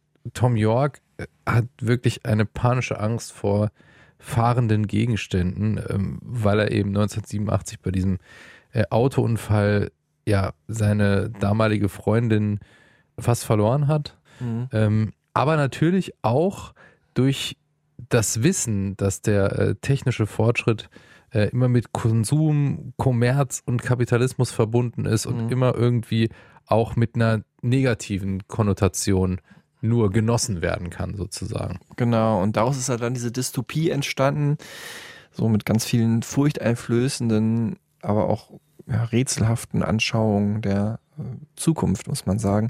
Und das hat 97 schon vielen Menschen ja Halt, aber auch ne, natürlich so einen Halt gegeben, auch so eine Mysteriosität entwickelt, weswegen man das gerne gehört hat. Ähm, weil Radiohead da mit dieser Furcht vor der Zukunft eben nicht allein war. Und das hat das irgendwie in Musik gepresst, ohne dass man jetzt genau den Finger drauf legen konnte. Ne? Wenn ich jetzt mal überlege, 97, ähm, also ich habe 2000 Abi gemacht, noch ohne Computer Mhm. und noch ohne Internet. Ne? Also macht man sich jetzt keine Vorstellung mehr, wie früh das eigentlich war, ne? So diese Technologie und was sie mit der Gesellschaft macht. Und wie schnell das jetzt alles zu ging. interpretieren. Ja. Total. Der Erfolg von Radiohead wurde damit immer größer. Es ist bis heute ihr erfolgreichstes Album und dadurch wurde auch so die Entfremdung der Band Radiohead größer, die da natürlich total skeptisch auch gegenüberstanden. Viele sagen, wir lieben Radiohead und jubeln denen zu und wissen aber gar nicht genau, worum es denen geht. Ist natürlich auch, äh, wenn man, ne, je älter Tom York wird, weiß er das zu akzeptieren, aber damals natürlich äh, dieses ganze Startum, der Rummel um ihn herum hat ihn krass überfordert, kann man nachschauen in der sehr interessanten Doku Meeting People is Easy, wo er wirklich Backstage mal erzählt, okay, es ist all fucking mad und ähm, ja, das äh, empfindet Phil Selway hier nochmal nach. Oh, moments that stick out. Glastonbury in 1997, which was uh, a very, very, very intense moment for us, really. Um, it was, um, in some ways, uh, you know, it was it was a pivotal point in, around OK Computer. Um, you know, it was very early on in the touring schedule for the year. Um, and it fixed an awful lot of people's ideas about the band. I mean, we, you know, d- I just did not enjoy the performance in the slightest. Really, Uh, we we, we were plagued by technical difficulties when as uh, throughout the show. But I think the kind of the tension uh, and anxieties that, that that produced on stage actually made a perform you know a rather it's a very intense unforgettable performance really. And then I think that kind of coloured our opinions towards touring for the rest of that year after Yeah. that because it had been we'd built ourselves up so much to do that show. Everything else felt slightly deflated afterwards which you know especially you know throughout the year then we ended up playing uh, in arenas which is something we'd never done before. It felt there was something about it that felt okay well this is maybe this is where we should be going but we weren't getting anything off tho- those dates. In fact we weren't actually really getting an awful lot off a lot of the dates that we were doing. And i think part of that is because we had worked so much out when we did Glastonbury, really, out of our systems. And then, in turn, you know that that whole the effect that the uh, touring had on us that year, and the whole thing of doing promotions, as you can see, that the documentary, meeting people is easy. I think that's that's what made us stop and and just decide to reevaluate uh, everything about the band, and um, that's why Kid A happened. Ja, und jetzt sind wir an einer Weggabelung in vielerlei Hinsicht, weil ähm, also Radiohead hätten jetzt einfach nochmal abbiegen können in Richtung Stadion Rockband. Mhm. Ne? Also wirklich ausverkaufen können, die größten Dinge auf der ganzen Welt mit bizarren Shows, mit großen, großem Entertainment Mhm. äh, und entscheiden sich auch wieder da für das Gegenteil. Eigentlich, ne? On OK Computer, you know, we sold a lot of records, so Ian and I were able to Being tolerate wacky, us. so you know, blah blah blah. it's just the reference points are different. There's not the sort of emotional histrionics of the other albums. There's not the clear, defined vocal, sweet, sweet vocal melodies and um, over-the-top emotions. Um, very much more to do with the instruments. I think people were expecting this sort of hyperbole of emotion, which really we were sick of. Um, and we were into other stuff. We were just listening to other stuff. You know, we were influenced by other stuff. We weren't, you know, we took a break, um, decided what we hated about what we were doing, and found ourselves in another place, and made made a record accordingly. Wir reden hier von zwei Alben, die in äh, ja gerade mal acht Monaten Abstand veröffentlicht werden. Die oft so als eins zusammengefasst werden, wie letztes Jahr auch so eine Wiederveröffentlichung gezeigt hat. Kid Amnesia hieß die und es geht hier halt um Kid A und Amnesiac, die beiden Alben. Ja, Dekonstruktion ist wohl das passendste Wort, Zerstörung des eigenen Mythos. Es gab keine Singles, keine Videos, keine Interviews. Äh, es gab keine gängigen Songstrukturen, also nicht diese Strophe, Refrain, Strophe, Refrain, sondern einfach wie sich die Songs anfühlten, so haben sie sie halt äh, aufgenommen. Und vor allem gab es keine Gitarren und keine Drums, was natürlich für, ja, oder fast nicht, ne? Ja. Was so für zwei Fünftel der Band ein bisschen schade ist, die eigentlich sich darauf spezialisiert haben.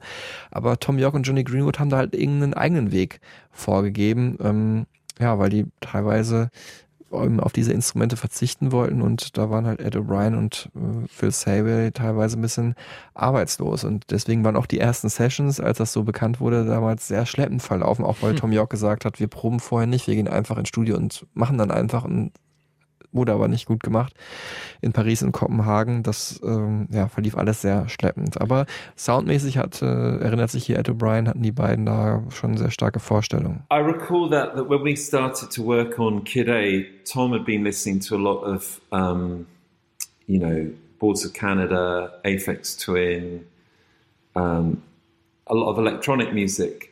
And he was pretty adamant that um, that's the kind of direction that he wanted to go in. And I remember it being because I'd never heard Boards of Canada. None of us had. I mean, Tom had heard it from John Peel, and so Tom introduced it to us. And I remember hearing Boards of Canada particularly, and it evoked a certain feeling. And I think that feeling felt, the mood of it felt really right.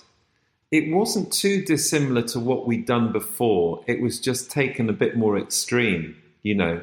And I think the thing was, I mean, basically, there's no distorted guitars. There's guitars on Kid A and keyboards, but then the guitars that don't sound like guitars. And I think it was more about capturing a, a, a tr- trying to move sonically and, and trying to capture a feeling, really. And uh, what I like about that record is it definitely feels what was happening in amongst us all at that time. It felt very, feels very true to that. Also FX Twin Boards of Canada, das ist auf jeden Fall die Richtung, die man da auch raushören kann.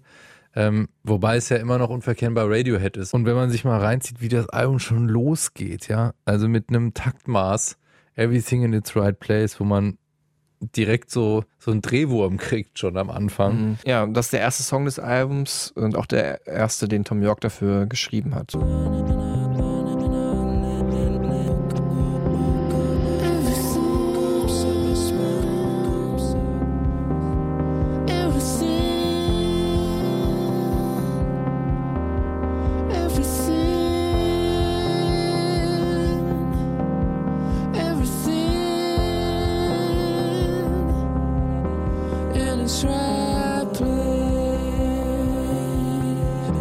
Ja, ist wirklich eine sehr, ja, erlösende, erleuchtende Erfahrung irgendwie. Wie jemand, der sich immer wieder einredet, ne, dass alles schon in Ordnung ist, alles ist an seinem Platz, aber man merkt halt, wenn man den Song hört, ist es nämlich gerade das nicht der Fall. So ein bisschen wie so ein MC Escher-Bild. Ne? Ja, ja, Man stimmt. läuft so im Kreis, man denkt immer, man kommt an und weiß überhaupt nicht mehr, wo man ist. Gut, irgendwie. guter Vergleich, ja. Und äh, damit verarbeitet Tom York halt so einen Nervenzusammenbruch, den er erlitten hat ähm, vor einem Konzert in Birmingham. Da ist er wirklich einfach aus der Halle rausgegangen, in eine Straßenbahn eingestiegen und wollte wegfahren, einfach nur abhauen.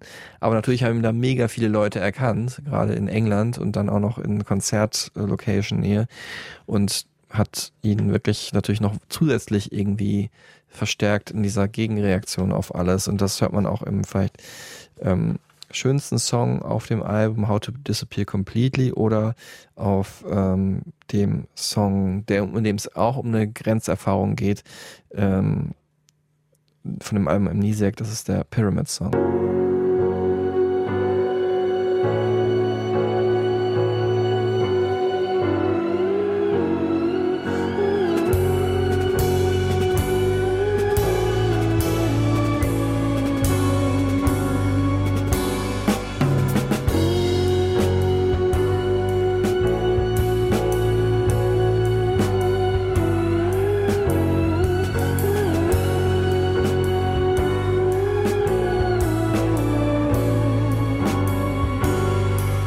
Schönste Radiohead-Song. Einer Ja. der allerschönsten. Ja. Was wären deine anderen beiden Favoriten? Ähm, also auf jeden Fall No Surprises. Mhm. Safe. Ähm, und wahrscheinlich Exit Music for Film. Ah. True Love Waits auch überragend, aber da kommen wir ja noch hin. Genau. Jetzt hören wir erstmal was zum Pyramid Song von äh, Tom York himself. It's it's to do with uh, a, a series of, of things that I was reading about about um, um, different um, civilizations that have now gone, um, the, the, and their belief systems and their beliefs about the afterlife and so on, and the Egyptian one in particular. Um, uh, and I don't know a great deal about it, but I, I, I just found it very, very beautiful, the, their particular um, view on the way that um, you know Like time is structured, and, and it was a combination of that and um, uh, I live on um, a, a, a fault line, uh, which is also a ley line, very very strong ley line in Britain, and it's a combination of uh, going to this Egyptian museum and seeing all this stuff and linking it up to something that happened to me in my house, which is on this ley line, which was, you know, anyway. Auch interessant, dass er hier die, ja, den kognitiven Part ähm, der Lyrics, also dass er über die ägyptische Kultur gelesen hat und da was Interessantes entdeckt hat und ähm, das kann er hier alles sehr gut erzählen. Aber halt den emotionalen Part, dass bei ihm zu Hause irgendwas passiert ist, was er versucht hat, in diesen Song mit reinzudrücken, das kann er gar nicht in Worte fassen in diesem Interview, was ihn, finde ich, auch ganz gut charakterisiert, weil er einfach ein, so ein hypersensibler Gefühlsmensch ist. Ähm, ja, musikalisch auf beiden Alben ne, diese Elektronik-Sache noch weiter gesponnen, die auf ähm, OK Computer schon losging. Ja, so von postmodernen Björk-mäßigen Sounds bis zur Bontempi-Orgel, die so nach Kinderzimmer- und Videospielästhetik klingt, auf dem Titeltrack Kid A zum Beispiel. Es gibt Orchester, es gibt so Glockenklänge, es gibt ja wahnsinnig warme Sounds auf ähm, dem letzten Stück zum Beispiel von Kid A. Ähm, ja, es gibt äh, Krautrock von Can, finde ich mehr noch auf Amnesia genauso wie so New Orleans Jazz. Ja, immer mehr Jazz auch, Jazz-Anleihen. Ne? Genau, und äh, dazu hören wir jetzt auch gleich Ed O'Brien, wie er sich daran erinnert, dass ähm, Johnny und äh, Tom York beide ihre Vorliebe zum Jazz da ausleben konnten und überhaupt sehr freigeistig unterwegs waren im Songwriting von Tom York und im Arrangieren von Johnny Greenwood. Und dafür hören wir nochmal kurz die beiden jazzigsten Songs, finde ich. Dann auch National Anthem, der für mich einer der härtesten Songs von Radiohead ist, hat auch einen ganz großen Jazz-Part durch dieses Saxophon ganz am Ende und wahrscheinlich der klassischste Radiohead Jazz-Song Live in a Glass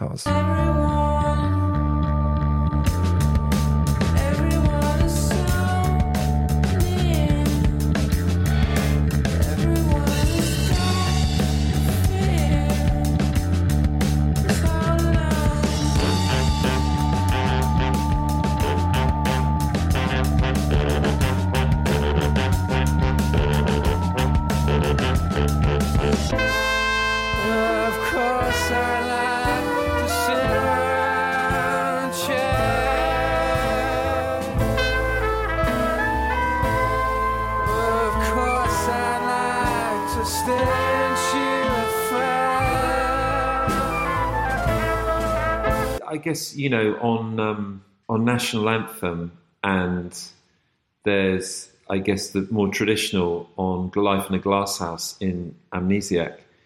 I think that again the the the jazz aspect on national anthem.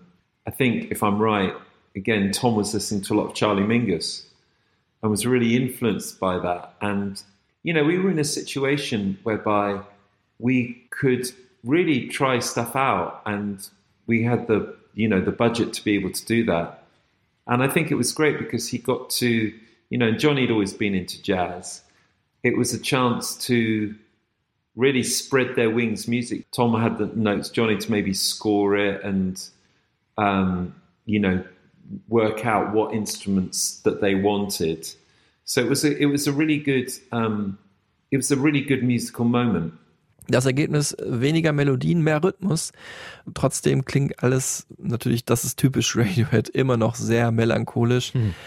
Und äh, ja, es ist einfach, passte auch so ein bisschen in diese Post-Millenniums-Angst in Amerika von George W. Bush. Ne? Also so dieses Heraufbeschwören des Nationalismus, wo viele Liberale in den USA Angst vor hatten, wird da ganz gut mit äh, eingefangen. Und deswegen ging es auch ähm, auf Platz eins der US-Albumcharts. Und es geht halt vor allen Dingen ähm, immer mehr um die Entfremdung äh, des Selbst, Dissoziation, äh, sich, sich abzukapseln, nicht mehr verstanden zu fühlen, nicht mehr Teil von irgendwas sein zu können. Mhm. Und das eben auch über die Musik ausgedrückt. Also da fällt mir wieder auf, dass es keine Band gibt, sperrige, schwierige Musik so vielen Menschen zugänglich gemacht hat wie Radiohead. Ja, das stimmt. Ja. Und damit auch vielleicht den Menschen einen Zugang zu einer Gefühlswelt in sich äh, eröffnet zu haben, von dem sie vorher gar nicht wussten, dass diese existiert. Genau. Bewusstseinserweiternd, kann man vielleicht sagen.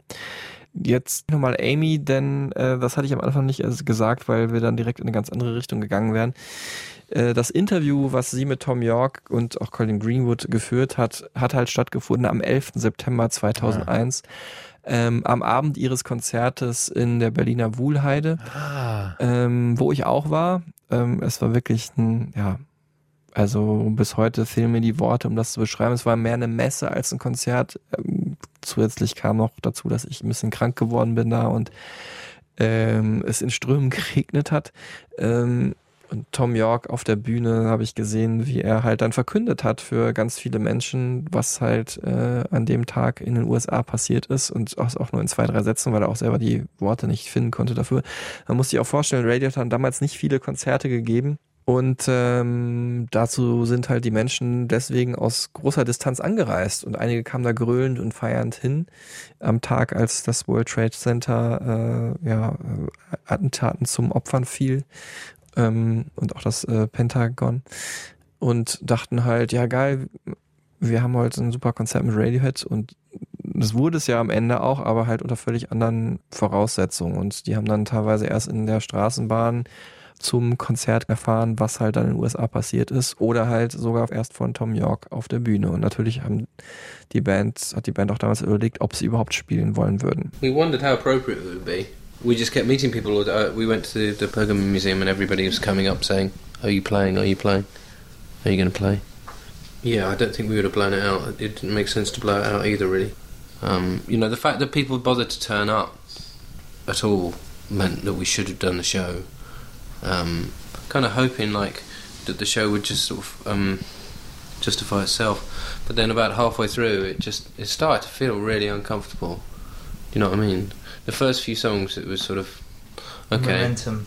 Yeah, momentum and the sort of adrenaline of everything, and then you know, in between songs, I, I've never felt so conscious of the silence. Abgefahren, das hat mir auch ein Kumpel erzählt, dass er dahin wollte mhm. und sich bis heute ärgert, weil es halt so ein in der Tragik so ein wahnsinniger, so eine wahnsinnige Intensität gehabt haben soll. Er hat es auch, es war wie gesagt eine Messe, es war ein Trostspender, aber man hat ja auch gar nicht, würde gar nicht sagen, dass ich jetzt so ich war einfach geschockt. So, mhm. die Trauer kam erst danach.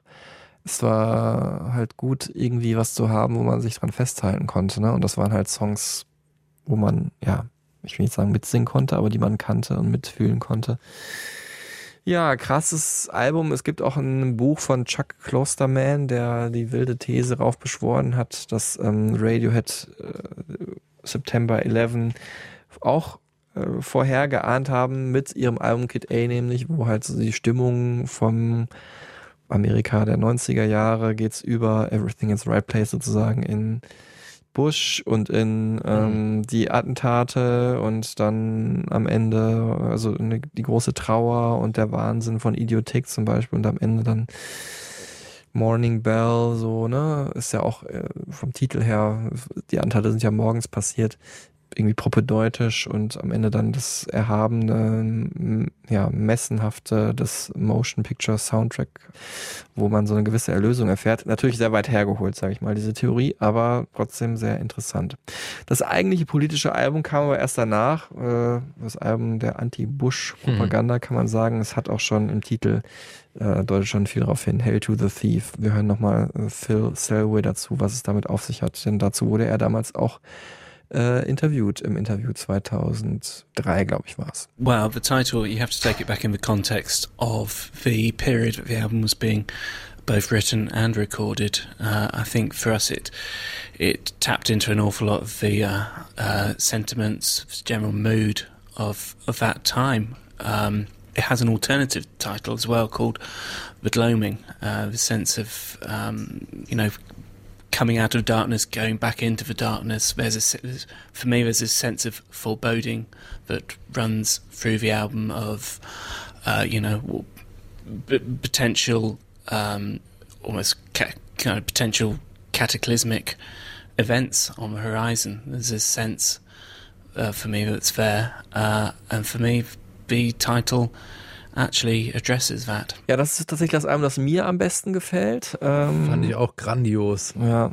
Wieder mehr Fokus auf Gitarre, auch t- klarere Strukturen, die ich jetzt dann mehr nachvollziehen konnte. Ja. Ähm, einfach deutlichere Songs und Radiohead in einer großartigen Form. Ja, es war halt so eine perfekte Mischung aus ähm, allem, was Radiohead vorher gemacht haben, also der Alternative Rock, mit dem sie angefangen haben. Ähm, insgesamt war es ja auch so ein bisschen grittier, so ein bisschen schmutziger, kann man sagen. Dann auch gab es den Sound der vorherigen Alben mit drauf, Elektronik, Jazz und Krautrock und es gab wieder klarere Songstrukturen, wie es auch in einigen Alben davor gab. Ja, und ähm, Phil Selby hat das hier auch nochmal bestätigt. I think we were much more prepared this time to, to actually look back and say, well, no, there are elements of what we've done in the past.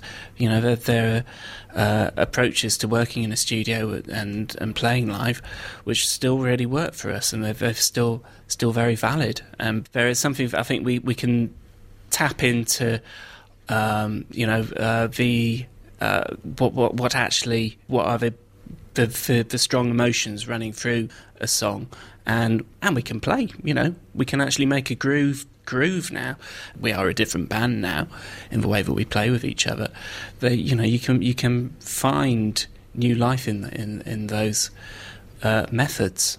Um, so yes, I mean there is there is an element of of it being um, of, of drawing upon you know the whole of ten years of of actually recording, but as whether it's a, whether it is a conclusion, uh, I, I would hope not. Der Groove war auch ganz wichtig, fand ich auch. Äh, hier würde ich sagen, ist der Groove sogar Jungle, nämlich in äh, Where I End and You Begin. There's a gap in between.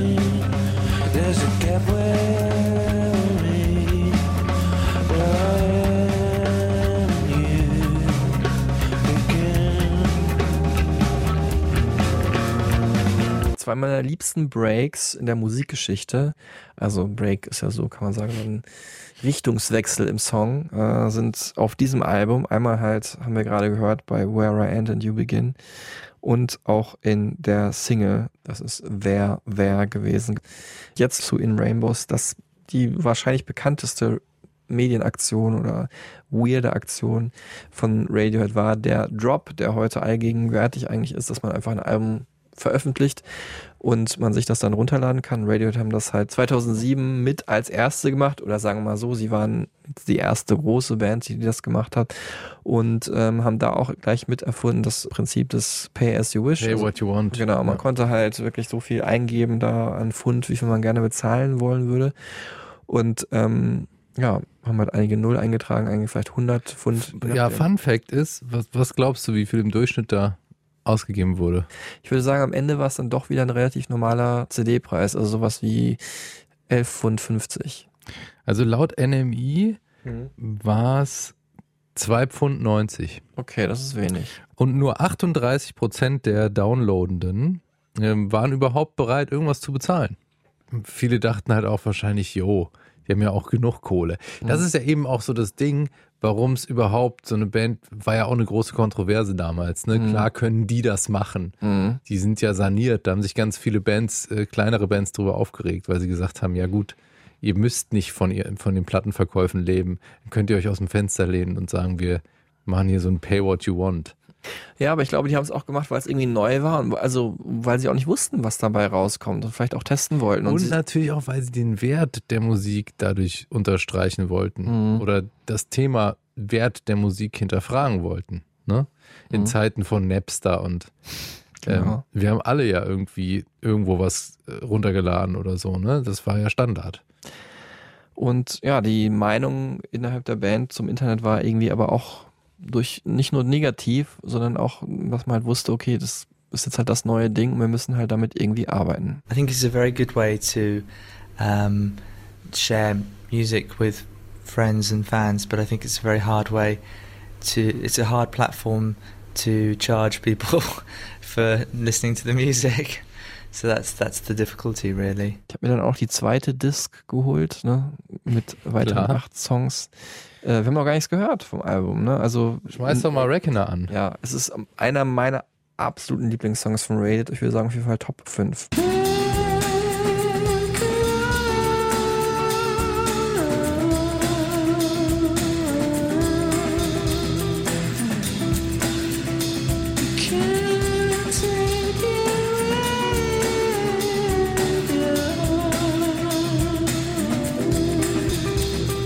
Ed O'Brien erinnert sich genau, wie dieser Song hier gerade äh, Reckoner aufgenommen wurde. Yeah, I remember. I remember it very well in um, in uh, in in Rainbows.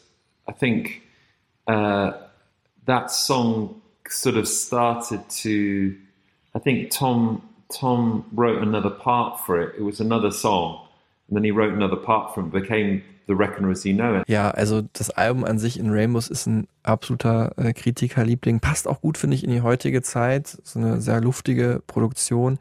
Und ich finde immer, ist so die Platte, würde ich sagen, wo man gemerkt hat, dass Radiohead, eigentlich ja Indie-Rockband, dann ähm, moderat, die du ja das Vergnügen hattest, letztens interviewen zu dürfen, Elektronikband aus äh, Berlin und ähm, Frank Ocean, kalifornischer Soul-Musiker, sich irgendwie alle der gleichen Sache so annähern, Hm. nämlich so Indie, souliger Melancholie mit warmer Elektronik, alle aus unterschiedlichen Richtungen, aber kannst du trotzdem alle hintereinander auf eine Playlist packen. Stimmt.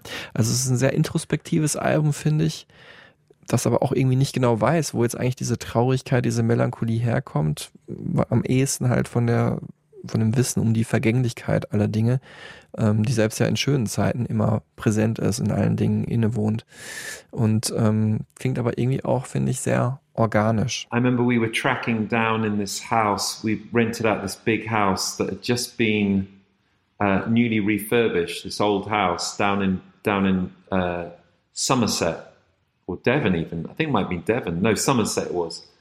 And uh, and I remember us working on. You know, the backing track was all the all the drums and tambourines, and I remember working on that and. Um, and then I remember the string section that went down later in London. So yeah, I remember quite. I remember quite a lot about it. Jetzt kommt King of Limbs. Was ich am besondersten fand, ähm, weil ich da auch hingegangen bin, dass Radiohead nämlich da ein Extrablatt zu rausgebracht haben, also wirklich eine Zeitung, ähm, die sie dann auch verteilt haben vom Rough Trade East Shop in London, wo ich mich angestellt habe und äh, Tom York da ja so Zeitungen verteilt hat. Insofern habe ich dann doch ihn nochmal so halb getroffen, ne? Mhm. also aus, wenn es auch nur aus Entfernung war, weil er die Zeitung auch nicht alleine verteilt hat. Und ähm, ja, konnte man nachlesen, worum es in dem Album ging. Es ging nämlich als übergeordnetes Thema um Pflanzen, um Natur und ganz besonders um Bäume. Also King of Limbs, Mhm. also so soll halt ähm, für, äh, für die Bäume stehen. Und Das Bäume sterben. ja, King of Limbs. das mit Abstand unerfolgreichste Album der Band und auch das, was am wenigsten mochten, außer vielleicht dem ersten. Ähm, liegt vor allem, glaube ich, daran, ja, dass es mehr als alle anderen Alben, nämlich eher so eine Ansammlung an Songs ist. Mhm. Aber auch grandiose wie Lotus Flower. Ja, Wahnsinn. Also das ist tatsächlich, ich würde fast sagen, mein Lieblingslied von Radiohead. Wirklich? Mhm.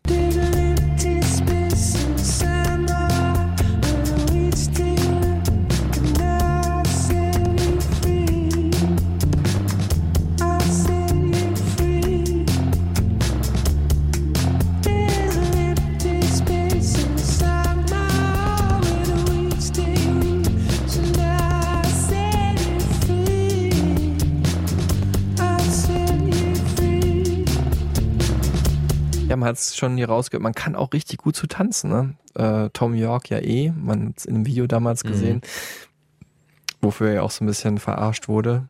Was Stimmt, er war ein Meme, fand. bevor Drake ein Dance-Meme wurde. Mit diesem Genau. Video eigentlich, ne? All the Single Ladies gab es dann auch die Version dazu.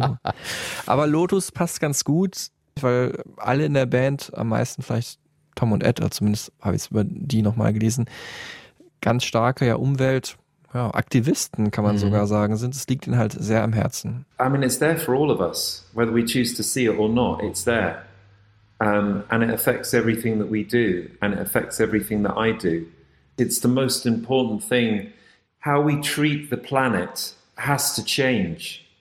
You know, it has to change. It, we have to move from a place of quantifying everything by money and consumption to one that's about sustainability and about respect and love and kindness towards the planet and towards all the planet's animals and its flora and to humanity. Und wir nähern uns hier mit rasanten Schritten schon dem großen Finale. Dem Mond. Dem Mond, ja, denn im, äh, in, im Moon-Shaped Pool, äh, das war auch wieder ein Naturalbum ähm, vom, ja, zumindest vom Titel her.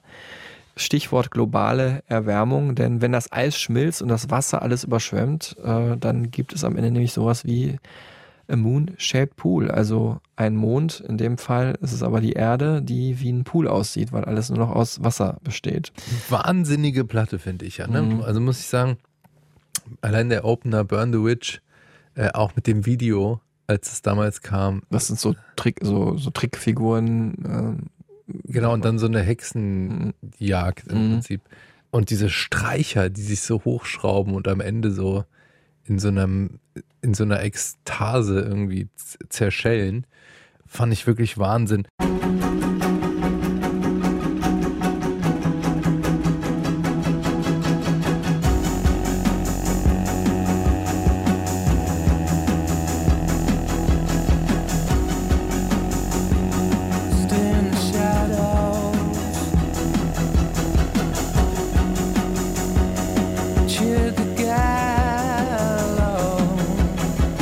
inspiriert von estnischen Komponisten Avo Pärt, von dem äh, Johnny Greenwood großer Fan ist. Äh, dessen Musik wird auch wirklich in ganz vielen Arthouse-Soundtracks verwendet, also die von Avo Pärt.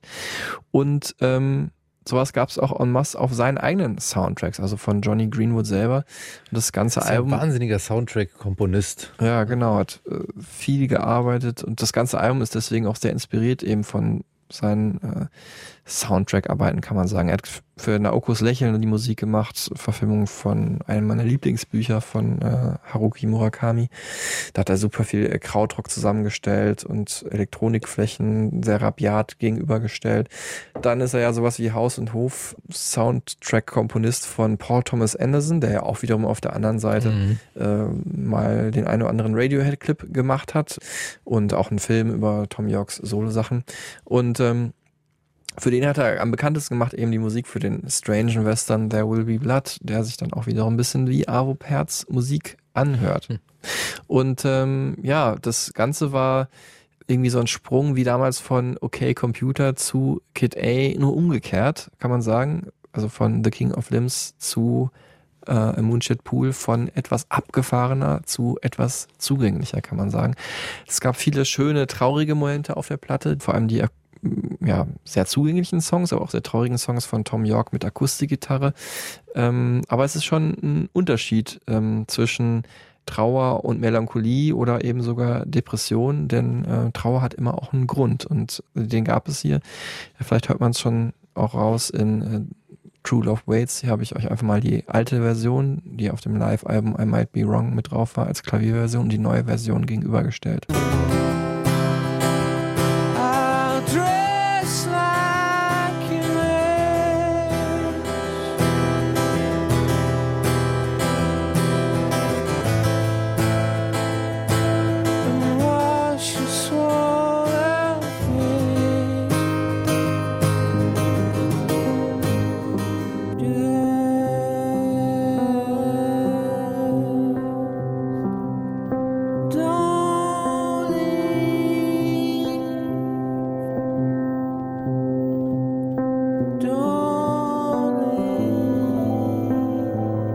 Ja, ein super emotionaler Song und man merkt förmlich, die Liebe hat sich abgekühlt ähm, und das ist wohl ein Hinweis auf die Trennung äh, von Tom York und ähm, seiner Lebensgefährtin. Ähm, Tom York hatte da wirklich zu diesem Album das Ende einer 23-jährigen Beziehung zu verarbeiten mit eben Rachel Owen, die dann auch noch tragischerweise wenig später an äh, Krebs gestorben ist. Äh, und Nigel Godrich hat in, ähm, ja, in der Zeit äh, den Tod seines Vaters verarbeiten müssen. Also eine unfassbar traurige Platte. Und da muss ich auch hier an Kollege Jochen Schliemann denken, der gesagt hat, wenn ich mir eins nochmal gewünscht hätte, dann ist Radiohead nochmal eine richtig traurige Platte machen. Und ähm, das haben sie damals damit erreicht. Es ist einfach wirklich die Musik gewordene Traurigkeit. Anders kann man das nicht sagen. Also True Love Waits, wenn ich einen Song auswählen müsste, um jemanden von einem anderen Planeten zu erklären, was gute, traurige Popmusik ist, Mhm. dann würde ich den Song zeigen und ich glaube, Dem Subterranean Homesick Alien zum Beispiel. Genau, und der Paranoid Android. Mhm. Und ich glaube, das Wesen würde weinen. Tom York inzwischen wieder glücklich verliebt. Also man will dann immer sagen, das Ganze hat ein Happy End, aber es ist ja nie zu Ende, es geht ja immer weiter. Mhm. Mit einer italienischen Frau, auch, also hat auch in Italien geheiratet, die ganze Band war da und das sah echt Radiohead wirklich aus, wie sie dann halt so sehr gelassen in, ich weiß nicht mehr, wo es war, aber einem schönen italienischen kleinen Ort am Meer ähm, gefeiert haben. Und ich finde, das hört man seiner Musik auch an. Ich bin nie so Fan gewesen von seinen Soloarbeiten. Ich kann es nicht genau erklären, weil er ist ja auch der Hauptsongschreiber von Radiohead, aber Also die Eraser war schon gut. ja, einzelne Songs. Aber ähm, ich fand äh, Es ist auch anmaßend von mir jetzt zu sagen, natürlich war es sehr gut. Ja, ja. Ob man es jetzt persönlich mochte. Ja, es hat mich einfach nicht so abgeholt. Vielleicht auch, weil es dann doch noch ein bisschen äh, elektronischer war und ich dann der Musik dann nicht ganz so zugeneigt bin, wie wenn etwas organisch entsteht aus Instrumenten heraus. Aber seine letzte Platte fand ich sehr gut, äh, Anima, wo auch dann Paul Mhm. Thomas Anderson so einen Kurzfilm zugemacht hat. Und ich mag vor allem, dass Tom York tatsächlich, ja, das liegt wahrscheinlich an, an seiner italienischen Frau, so einen retro-psychedelischen Italo-Sound mit eingebracht hat in seine Musik, äh, wie man ganz besonders gehört hat in dem Song Dawn Chorus.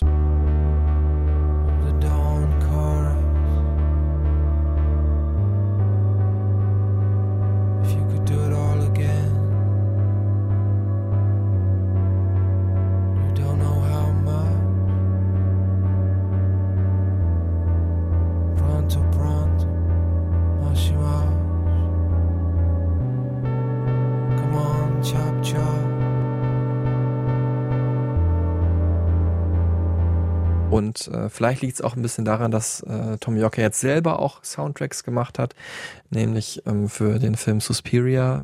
Ist eine Neuverfilmung gewesen eines alten italienischen Horrorklassikers von Dario Argento. Und ja, da hat er die Anmutung der Musik damals ein bisschen mit aufgegriffen in seinen Songs. Und diese Soundtrack-Arbeit an ihm fand ich, war das wirklich letzte richtig grandiose Ding, was aus dem Radiohead-Kosmos rauskam. Jetzt hören wir uns die The Smile-Platte an. Vielleicht ähnlich gut wie damals Atoms for Peace, die Band Flea, Flea, Verweis ja. auf Folge 1, Red Hot Chili Peppers. Aber vielleicht äh, gibt's ja auch schon eine neue Radiohead-Platte, wenn ihr diese Folge hört. Kann ja auch sein, dass er sie in einem Jahr hört oder in zwei Jahren und so weiter. Wer weiß. Wir freuen uns. Ich bin übrigens auch noch da. Äh, ähm, es ist wirklich Wahnsinn, Marc, was du da wieder auf deiner Festplatte, auf deiner internen hast, in deinem OK-Computer, in deinem Radiohead. Ähm, und ich, ich muss auch wirklich gestehen, mich hat das alles erschlagen auch. Ne? Ich habe ja hier äh, tausende Zettel und habe mir auch so viele Sachen aufgeschrieben. Aber es ist dann auch wirklich, ähm, wenn man das versucht, stringent durchzuziehen, ne, dann ist es auch gut, wenn man das einfach weiß, by heart. Mhm. Ähm, weil es gibt ja, wie gesagt, also man kann wirklich sich äh, bis ans Lebensende mit dieser Band und mit einzelnen Alben beschäftigen und es wird nicht langweilig. Und das ist auch einfach das, was diese Band auszeichnet, wie keine andere, glaube ich. Ja, und deswegen äh, hört euch unsere Stereotypen Supertunes an, um vielleicht äh, von der anderen Seite sich der Band nochmal anzunähern, nämlich von der musikalischen, das ist ja auch die wichtigere. Und Taucht rein einfach. Und wir schließen hier ab mit Exit Music for Podcast. ja, oder das kannst du noch weiterspinnen in Motion Podcast Soundtrack oder äh, Podcast Show Host.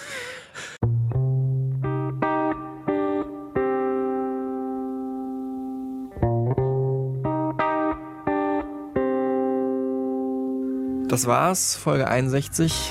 Nächstes Mal geht's dann, ja, um, also es geht nahtlos weiter von der äh, Bedeutung her, würde ich sagen, ähnlich groß. Ähm, Band, die den Rock'n'Roll mit definiert hat über inzwischen 60 Jahre.